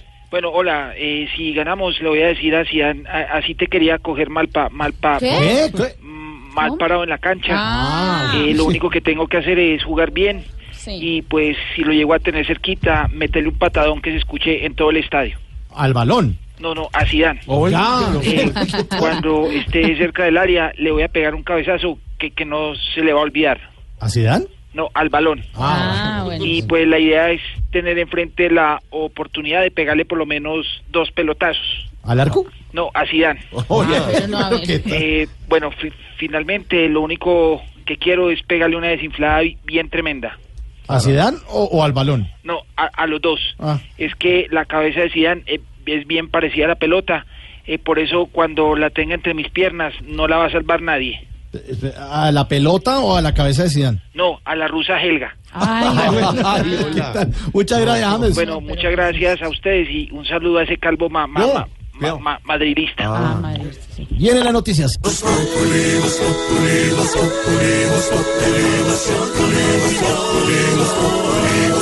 Tenemos opinión, mucha imaginación. La noticia está acá y el mejor buen humor. Los Populi, los Populi, los Populi, los Populi, los Populi, los Populi, los Populi, los Populi.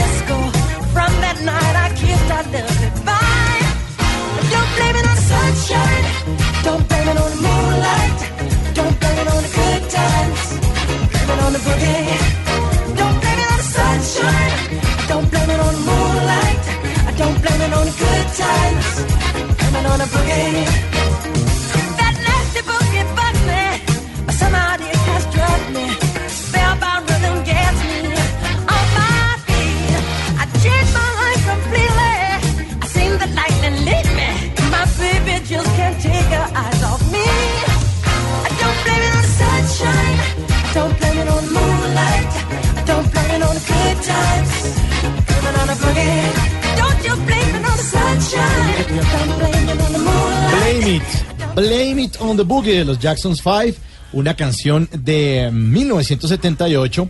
eh, y hoy estamos hablando de ser niño. Y eh, además porque los niños son incansables. Encontramos un estudio. ¿Por qué? ¿Por qué? ¿Por qué? ¿Por qué? ¿Por qué? ¿Por qué? explicar. ¿Por qué? ¿Por qué? Encontramos un estudio, a ver si me ayuda a traducir la negrita, del Frontiers in Physiology. Son fisiológicamente eh, eh, inactivos, o sea, son súper, súper, súper, eh, súper canzones, hiperactivos. No, no. eh. Como dice mi mami que nosotros somos hiperactivos y mamones. No, eso es una plataforma para la ciencia llamada Frontiers in Physiology. ¿Qué? ¿Cómo, como? eh, Imperativos. Frontiers imperativos. Hiperactivo. Physiology. Hiperactivos.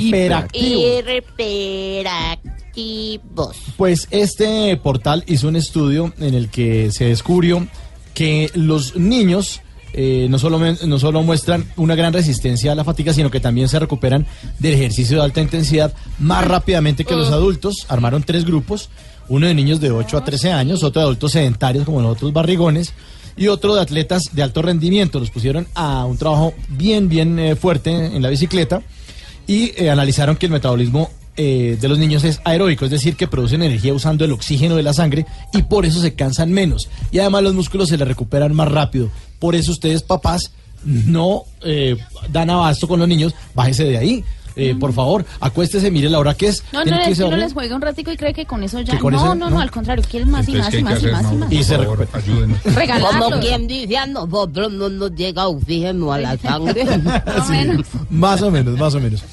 Eh, lo cierto es que nuestros oyentes eh, están hablando con eh, Voz Populi a través del numeral El juego de mi infancia. ¿Qué dicen en las redes sociales, Lulu? Edixon Andrés, el juego de mi infancia, pico de botella, escondite americano, ponchados, trompo, canicas, jazz, cojín. Mm. Nathan Muñoz, el juego de mi infancia, el parqués, gracias a mi abuelo. Milson Valencia, el juego de mi infancia. Trompo y Valero, insuperables. Insuperable. Héctor Coronado, el juego de mi infancia. Sin duda alguna, el fusilado era una carga de adrenalina pura. Ay, qué tiempos aquellos. Sara Bolaños, el juego de mi infancia era el rejo quemado. Como corría más que todos, nunca me alcanzaban, pero yo se los ponía a sufrir cuando era mi turno. Ese era un clásico. Alejandro Quintero, el juego de mi infancia. Tintín corre, corre, chucha cogida y las canicas. Ay, las canicas Que eran antes lo- la calle, la Sí, calle, la perdón calle. mi ignorancia, pero ¿cuál era Chucha Cogida? No sé, pero lo han nombrado un montón. Si alguien me escribe y me cuenta. Bueno, que Eh, cuente. ¿Quién lo escribió? Yo le digo por qué es. Ay, haber varios, varios lo han escrito. Varios lo han escrito. Y lo voy a explicar porque Chucha es un juego que yo no sé cómo llaman en otras partes del país, donde una persona sale a perseguir a los otros. ¿Sí? Eso no la Entonces lleva. hay muchas variaciones. La lleva. ¿No la Bueno, lleva? la lleva puede ser, pero hay variaciones. Entonces hay una que es que tiene que tocar a la otra persona. En aquella época, si, si alcanzabas a una chica, podías darle un beso. Bueno, hay O también en muchas congelado, o tal, o ya. Exacto, pero se Ah, llama bueno. Chucha, por lo menos puedo decir en Antioquia. Ay, Alejandro Quintero fue el que escribió. Pero, pero hay varios y creo que son paisas, sí. Don't blame it on sunshine. Don't blame it on moonlight. Don't blame it on the good times. Living on a boogie. Don't you blame it on the sunshine. Juego de mi infancia, el juego de mi infancia. ¿Cuál, Ha sido el Claudio? humor, la diversión, por eso los escucho todas las tardes. Nos escribe arroba Walter Nura. Ay, no.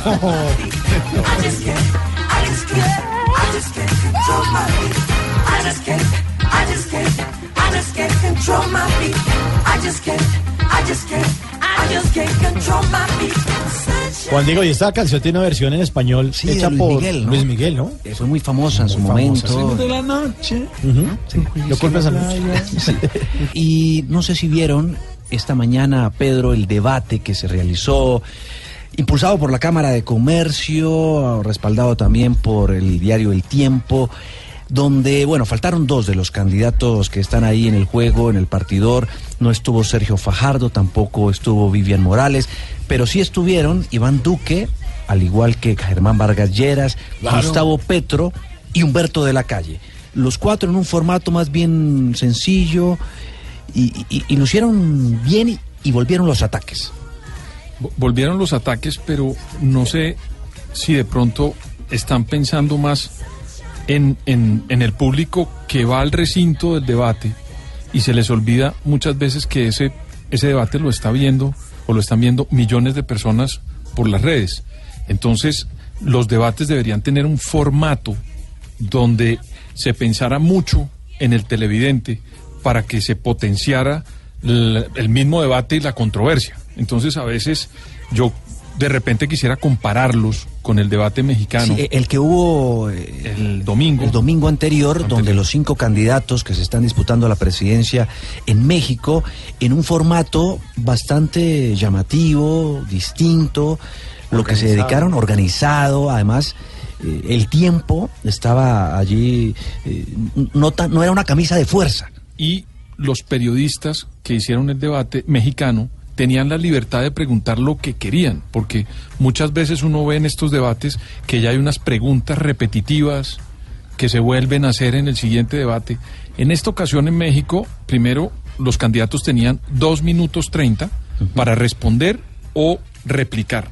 Y ellos administraban esos dos minutos treinta. Si lo cumplían, ya no tenían derecho ni a réplica, ni a contrapreguntar, ni a argumentar nada. Y estaban pensado el debate para la televisión. Y repito, eran tres periodistas muy Había tres periodistas, buenos periodistas, un señor veterano. mayor, una señora también de cierta edad y una mujer muy joven. Eran tres periodistas, dos mujeres y un hombre. El resultado es que lo vieron 13 millones de mexicanos y hubo 7 millones de tweets, digamos, gravitando en medio en torno al debate. Pero es que tiene una particularidad lo que ha ocurrido en México. Allí, usted tal vez lo mencionaba y lo tocaba hace un par de días, las reglas de juego de los debates políticos se definen de una manera, digamos, Institucional. institucional, Este donde debate- los delegados de las campañas se reúnen y definen las reglas de juego para todos los Para debates. todos los debates, con el Instituto Nacional Electoral de México, el INE.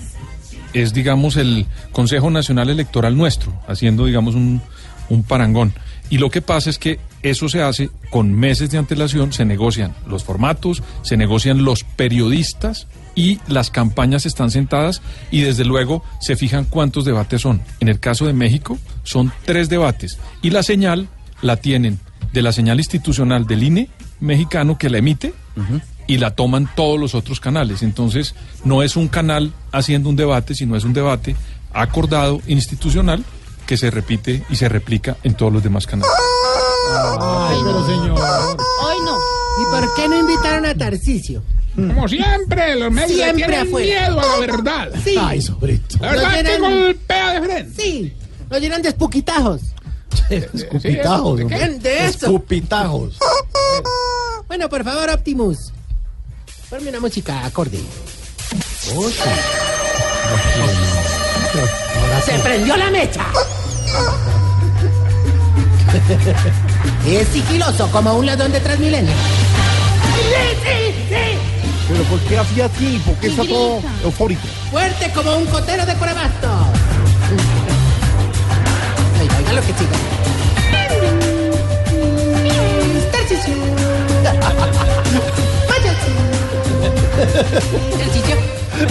Rebelde como un limpiador de vidrio. No puedo. Vaya. Constante como un vendedor de Herbalife. Ya. Por ahí. El agente 007 de los huevicor. Imposible decir eso, imposible. El inspector Gadget de los tetillibiscosos. Esta- Tiene un ancianato. Lo más de bacano. El Austin Power de los caribenosos. Es el super espía.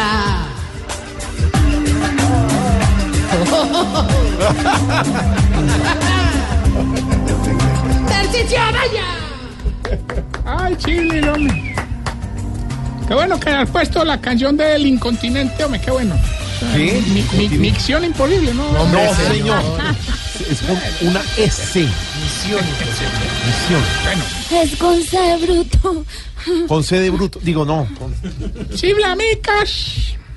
Te he dicho varias veces que las introducciones ya, ya no me están gustando. Mi voz seguís insistiendo con hacer parte de esto. Ahí sí, como le dijeron a Marvel cuando le estaba midiendo una blusa talla M, si uno no cabe, no cabe. Bueno, ya no más, de verdad, Tarcicio. Empezó con la grosería, respeta a una es una artista respetada yo- colombiana. No más. Mira, yo de verdad admiro vuestra valentía. Ay, y ahora habla de vuestra vosotros. ¿por qué? Sí, sí, sí, ustedes son los únicos de verdad que me regañan de la forma. A un candidato presidencial. Ay, Dios. Mira, George, déjame decirte que te estás arriesgando a que una aglomeración de tarcisistas enardecidos ¿Cómo te se llama? Tarcisistas. Narcisistas. ¿Qué es esto? Enardecidos. Van a venir a increparte. Ay, entonces está muy decente. Claro, claro, George. En época de campaña es muy importante conservar la cordura con lo que se dice. Bien lo dijo don Andrés Teril. Ese es un viejito allá en el ancianato. Se llama así el Sí. Andrés Teril, sí. La herramienta de trabajo es la lengua. Además, Ya empezó con la grosería, doble sentido, ¿cuál doble sentido? falta de respeto.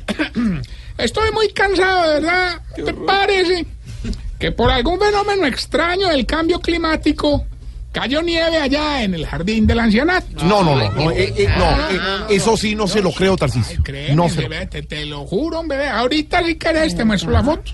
A ver. Esos viejitos sí pararon muy riquísimo, hermano. Se tiraban trozos de nieve, esos se lanzaban al piso a hacer de esos... ¿cómo es? Esos que... Ay, hombre, estos- ¿Los que mueven los brazos? Sí, ¿cómo es que llaman? Angelitos. Eso, angelitos, pero descaderados.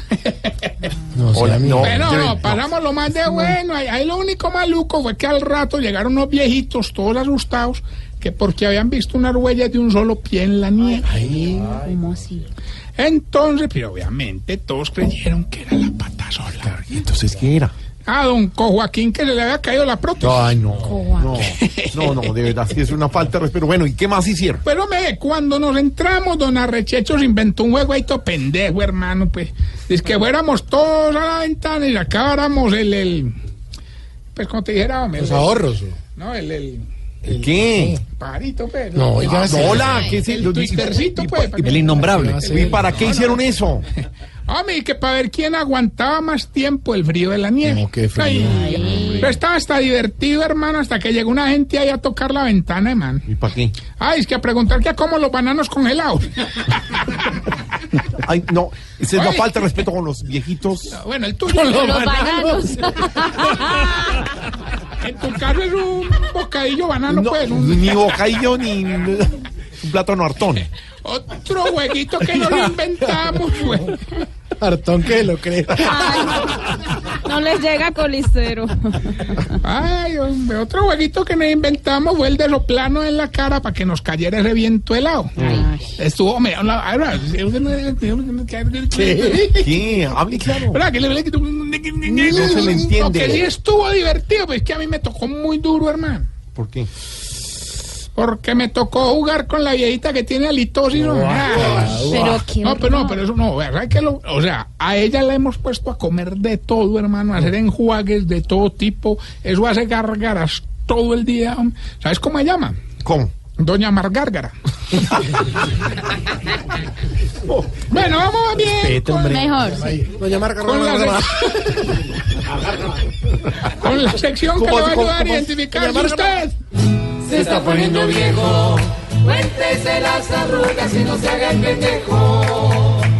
Si cuando compra un celular nuevo lo pone a cargar 24 horas antes de prenderlo. Se está poniendo viejo. Cuéntese las arrugas y no se haga el pendejo. Si le sabe sacar punta a un lápiz con un cuchillo. Se está poniendo viejo. Cuéntese las arrugas y no se haga el pendejo. Si cada vez que va a la ciclovía se llena los cachetes de bloqueador, pero igual se quema. Se está poniendo viejo. Cuéntese las arrugas y no se haga el pendejo. Si cuando sube la bolsa del mercado a la casa tiene que hacer varias paraditas para descansar el brazo. Se está poniendo viejo. Cuéntese las arrugas y no se haga el pendejo. Si ya no le importa esperar a la esposa en la peluquería porque sabe que igual se va a quedar dormido. Se está poniendo viejo. Cuéntese las arrugas y no se haga el pendejo. Si tiene una media azul oscura sin pareja y se la pone con otra negra porque eso no se nota. Se está poniendo viejo. Cuéntese las arrugas y no se haga el pendejo. Y si el día después de una fiesta dice, ah, que lo que lo mata uno es el trasnocho. Se está poniendo viejo. Cuéntese las arrugas y no se haga el pendejo. Bueno, y vamos más bien con nuestro concurso maravilla que está cambiando vidas. Me dicen que ya Cambiando tenemos la vidas, yo primera no llamada. cambiando. La primera vida que cambió. No todas las vidas han cambiado. Todas han cambiado. ¿no? A ver. ¿Qué pasó que está No, no, que es que no, no, no, no, ¿Por que ya tenemos, no, no, que ya tenemos la llamada. ¿Aló? ¿Quién habla? Alberto Montoya la persistencia de esa concursante. Venía corriendo subiendo las escaleras. Porque yo tenía la llamadita ahí esperando a que usted me contestara. Eh, usted definitivamente sí es más cansón que mesero nuevo preguntando que si todo está rico. Pero bueno, ya llamaste, Pues sí, participa. los ganadores de concursos somos así. 400 millones de pesos prácticamente ya están en su bolsillo. Solo nos tiene que decir el pedacito de la canción y darle a la gente un mensaje de autoestima, Ah, qué bonito. diciéndonos qué cree que es usted. Está como fácil. No, pues suéltele, verá, yo me sigo, hágale, verá. Es muy fácil, escuche pues. Soy medio son, soy tres cuartos boludo, soy necio, soy un pelotudo. señor. No, pero. Don Alberto, que hizo la canción por 400 millones de pesos. ¿Y usted qué cree que es usted? Cuéntele a la gente. Tarcisio, ¿me la puede repetir? Claro que sí, escuche otra Por vez. Soy medio son, soy tres cuartos boludo, soy necio, soy un pelotudo. Medio sonso, ¿no creo? ¿Cómo hizo la canción, Gilbertico? ¿Y qué cree que es usted? Don Tarcisio. Ah, ¿Seguro que yo soy todo eso? no, le falta todavía. Pero, eh, ¡Ay, me colgó! Bien hecho. Pelotudo. No, bien pelotudo. para que no sea atrevido con los oyentes. No, Recuerden que estaba en las redes sociales del Twitter, Instagram. ¿De qué? Facebook. ¿Por qué Eh, habla así? Porque así dicen todos, por favor. Del Twitter, Instagram. No le diga vos. ¿Cómo le digo con sus libros? Hombre, muy bien, gracias por la pregunta, mi querido Santiago. Mauricio, ya tienes tu copia firmada. ¿Usted está en la feria del libro? Hombre. Sí, estamos allá en la feria. Estamos en la feria, pero afuera porque cobraba muy caro. Ahí en el semáforo de la, de la, de la esperanza. está. Ratero, ya, señor, ya. los autógrafos. No, para que lo busquen, ¿no? la utopía de lo intangible, para que la gente Eso no busque. es suyo. Si es en Claro, inglés. Claro, en inglés le va a llamar a plural singularity. Y en España. En España sacamos para el mercado hispano, que es más difícil de entender, un, ¿Qué pasó? un libro que se llama Las luces de las sombras. Eh, nosotros, ¿quieres tu libro autografiado? Le encimamos dos sobrecitos de panini. Bueno, Gracias, hasta luego. oiga, oiga la pregunta, No, pero la pregunta. no más. pregunta. Hombre, no, es muy fácil, hombre. ¿Por qué será que los lunares de los viejitos parecen como ciruelas aplastadas? ¿No has visto? Como cuando uno pisa Ya, una ya, ciruela. no más, de verdad, se va, se va.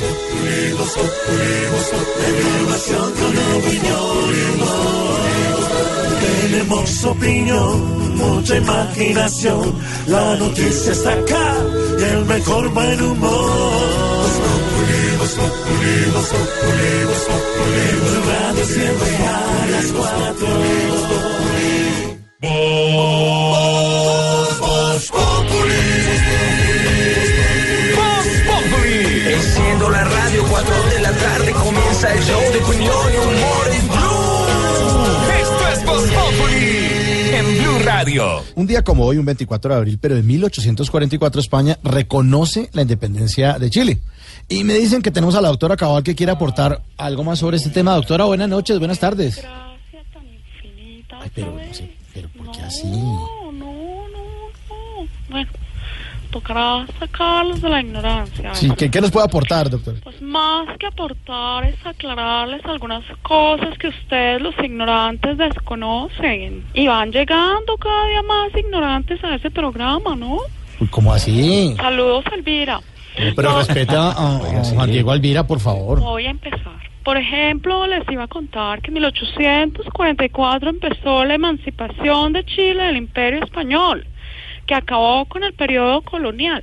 Al acabarse el periodo colonial en Chile quedó terminantemente prohibido que las personas usaran colonia. Por No, ejemplo, no, doctora, está un, esa- no, está un poco confundida, me parece eso de colonial y colonial. No, no, ¿No?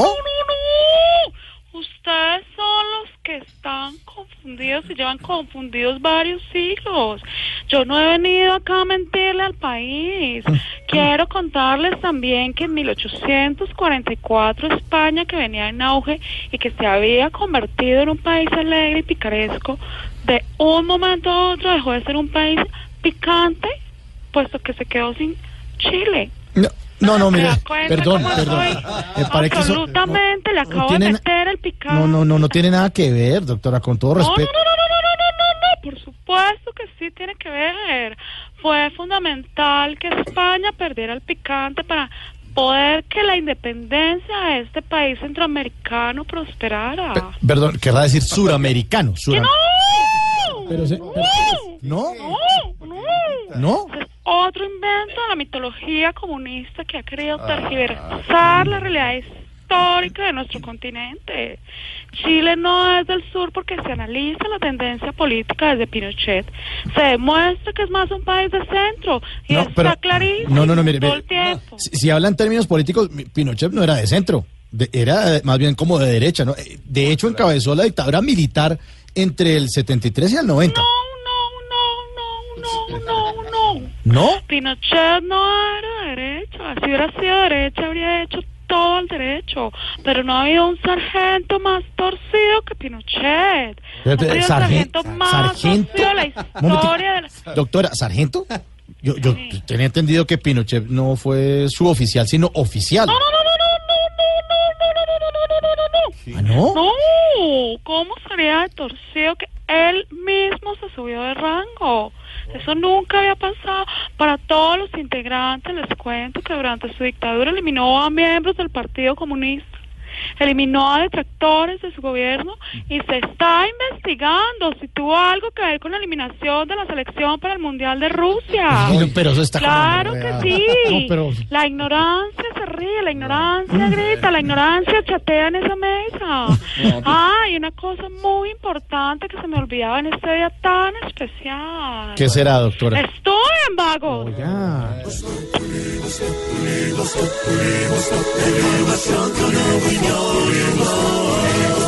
Tenemos opinión, mucha imaginación. La noticia está acá y el mejor buen humor.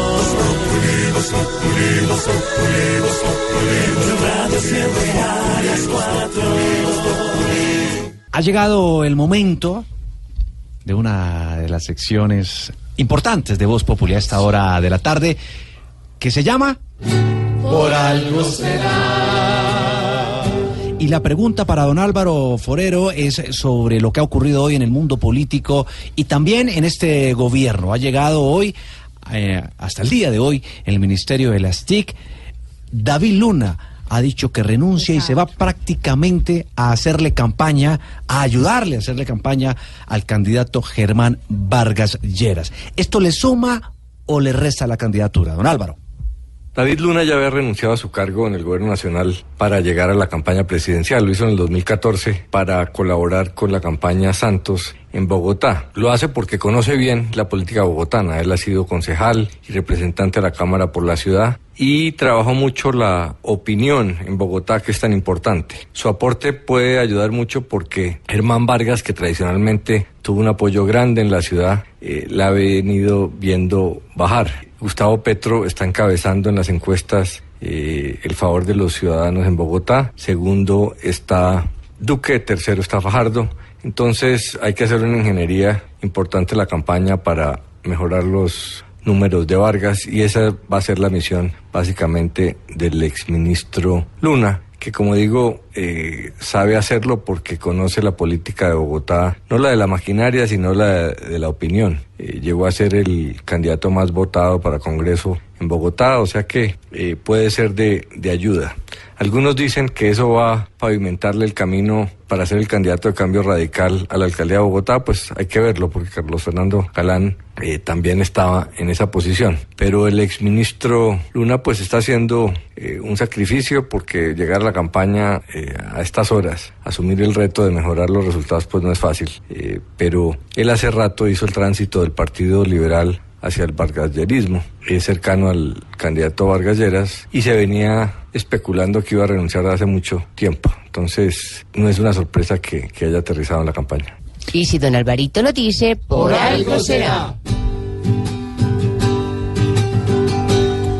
Vargas Lleras necesita a alguien que llegue a parar el verbo bajar. A la vez está detrás de algo y ese es el papá, pero en Bogotá. Y con Luna tiene buena brújula de lealtad en esta ciudad. Si con Luna llega quien los una, por algo será, por algo será, por algo será. Si el pelado suena buen aliado, por algo será. Estás en el trancón. Y en el trancón, todo es. Voz Populi. En Blue Radio. El presidente de Venezuela, Nicolás Maduro, inició campaña para la reelección en su país, ¿no? 20 de mayo estamos en elecciones y elecciones. Ay, ay, ay. Ustedes me imagino que van a estar cubriendo y cubriendo el evento, ¿verdad? Ahí Ricardo. Sí, yo tengo- Ricardo Espina, Juan Diego Alvira, acá te espero, hermano. Un abrazo, presidente. Muchas gracias. Mira, este, este sí me quiere, ¿verdad? Ese sí lo Alvira quiere. y Alviro. Oiga, ¿por qué le dice elecciones si es elección? Elecciones y elecciona. Para que sepas, No. tú, tú no sabes qué es eso, ¿verdad? Tienes que instruirte. Así como dice tu colombiana. No, no, no, no, no, no. No, no, no, no, no, no. Pero mejor bajemos las luces, prendamos las velas No, don Mauricio. para hacer contacto con Pero el a mí sí, pero déjeme al pie de Juan, de Juan Diego. hacer contacto con el comandante Chávez, con el comandante para conocer su opinión. Adelante, medium. Cójame duro, Juan. Siento la conexión. Yo también. Comandante, buenas tardes. Estoy un poco impaciente. Haz presencia en esta mesa que te necesito urgente. Pero ¿por qué tanta urgencia? ¿Qué es lo que te desespera? como yo soy una tumba, puedes decir lo que quieras. Quiero comunicar una preocupación. Y es que ya inició campaña Nico por su reelección. ¿Qué? Pero ¿cómo se le ocurre? Esta noticia me acaba. Ahora sí me dejaste más frío de lo que estaba. Se anda por todo el país y nadie lo va a impedir. ¿Tú sí crees conveniente que se vuelva a reelegir? Ay. Maduro es terco y conchudo. Y demás que en el proceso busca una reelección, pero ni sabrá qué es eso. ¿Qué pasará, comandante? ¿Ya nadie la atajará? En la misma situación, Venezuela seguirá. Si la reelección se da por parte de este señor, la situación va a cambiar de mala para peor. Mil gracias por escucharme y responder con cautela. Esperemos para ver qué pasa con Venezuela. Se le volverá a mandar y negro será el futuro. Que sea lo que Dios quiera, no lo que quiera Maduro. Ah.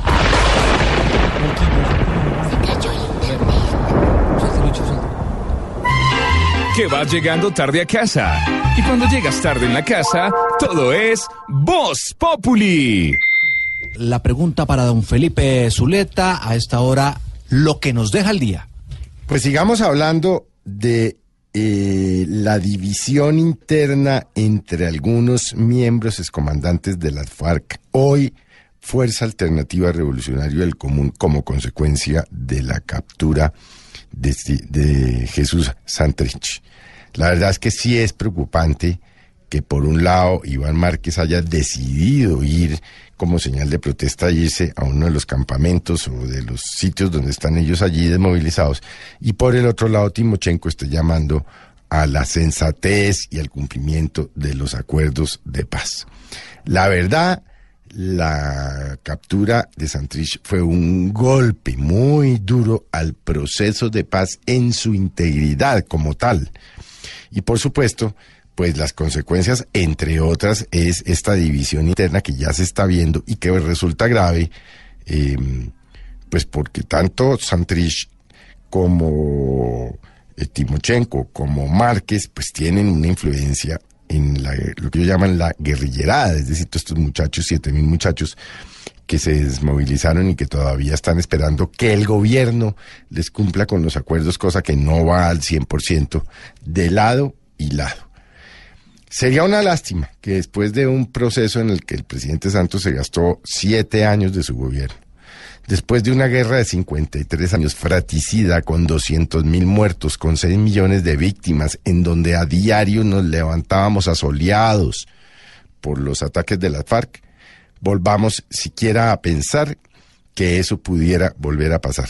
Eso sería un disparate, sería una locura, pero sobre todo sería muy triste para las futuras generaciones de colombianos, que teniendo la oportunidad de haber vivido o de vivir en un país en paz, por cohete riesgo de unas acciones de los comandantes y de la politización de la paz como arma de instrumento político, como está pasando en estas eh, elecciones, eh, los futuros colombianos, colombianitos, como nos ha pasado a nosotros, no puedan tener ni un solo día en paz. Vamos a ver qué pasa, pero realmente sería lamentable que no se logren mantener de manera sólida los acuerdos con las FARC. Entre otras cosas, porque si este acuerdo fracasa, no habrá ninguna posibilidad hacia adelante de que pueda volver a haber otros acuerdos con los grupos armados, que todavía los tenemos, entre ellos el EPL y el ELN. O sí, o sea, pues que, pues es lamentable registrar esta división interna en la FARC o este nuevo movimiento político que fue consecuencia de unos acuerdos de paz que no contaron con la mayoría del apoyo de los colombianos, pero que de manera afectiva, hay que decirlo, sí le han traído alguito, alguito más de paz y tranquilidad a los colombianos. Lo que deja el día con don Felipe Zuleta. Mañana nos encontramos, nos oímos en Mañanas Blue 6 AM.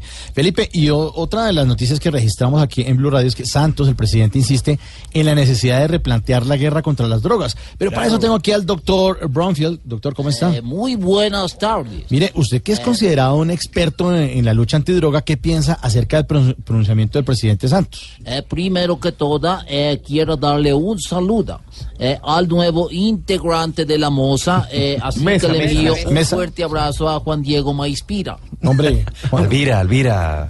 Eso, eh, con respecto al tema de las drogas, estoy de acuerdo en cambiar la método para acabar con la caca. ¿Con, con la coca? Con la coca. Exactamente, yo creo que eh, ya es hora de impulsar más la erradicación manual y desechar el glisofeto. Glifosato. Glifosato. Exactamente. Es hora de que abramos los ajos y acabamos con Los los, cultivos eh, para que Colombia, Colombia. con otras naciones desarrolladas, por fin computa. Compita, será. Bueno, sí. También eh, es hora de que los afectados hablen, eh, que se quiten la mierdaza de la boca. No, no, pero la mordaza de la boca. Yo apoyo un cambio, eh, puesto que conozco al presidente Santos. Y sé que en el tema de drogas, eh, como en otros temas, se ha dado una gran lucha. Lucha. ¿Lucha? No, ahí sí no me equivoqué. Ah, no, es una gran lucha. Me despido de todos ustedes porque voy invitado para el festival eh, Vallenato. muy A mí me encanta el son, el merengue, el paseo, eh, pero lo que más me gusta es la polla. La Esta es la polla loca. La puya. La puya, la Hasta puya, luego, la sí, puya. bailando. Hasta luego, señor. Polla, ¡Ay! Cante. Eh, Yo cantar vallenato. Con gusto. Mucho gusto. Queremos darle un abrazo de cumpleaños a Dianita Galindo, nuestra integrante de Voz Populi. La queremos mucho, le dedicamos esta bella Ay, canción. No. que la felicitamos y que sigan cumpliendo muchos más. Que la Virgen la tiene. Adrianita. Galindo, Qué aburrilandia esto a palo seco, hermano. buena mamá, buena hermana, buena hija, buena imitadora, gran ser humano, la queremos. George, gracias. Desde que arrancó esta emisora está con nosotros. Gracias. Somos tus amigos. Quiero decirte una cosa. Carlos Vives te manda un saludo. Sí, María Auxilio. Sí, Luz Amparo. Sí. Pero tú. Pero tú, Pero lo tuyo.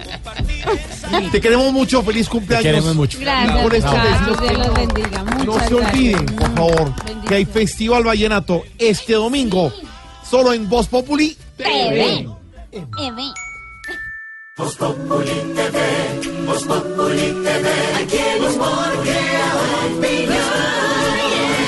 Ojalá que no sea solo tilín, tilín, pues seremos los jueces cuando estén en el ring. Populi TV, Populi TV, Populi TV, Populi TV. Llegamos así a la final de, de Voz Populi. Ay, lo bueno no dura, se fijan. Pero, ¿eh? Contigo déjame- los programas se hacen más cortos. se pasan rapidísimo. Cambio ¿cierto? conmigo. Gracias, George. Los dejamos con esta dedicatoria a propósito de lo que ha pasado con la renuncia del ministro de las TIC, David Luna, y su comienzo en la campaña de Germán Vargas. Gracias. La dedicatoria. La canta María Auxilio.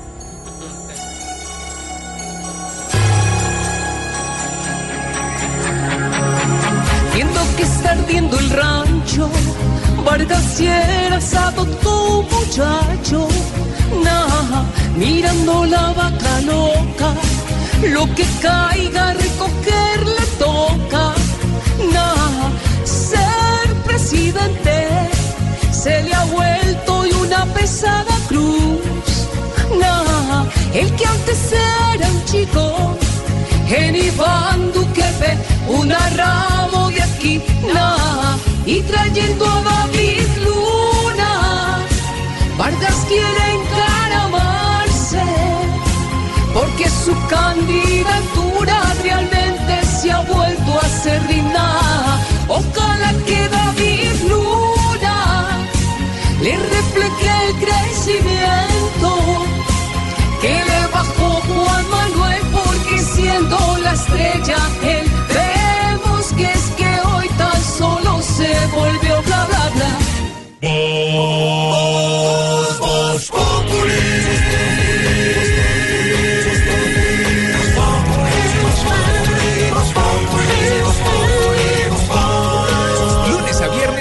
4 de la tarde en Blue Radio.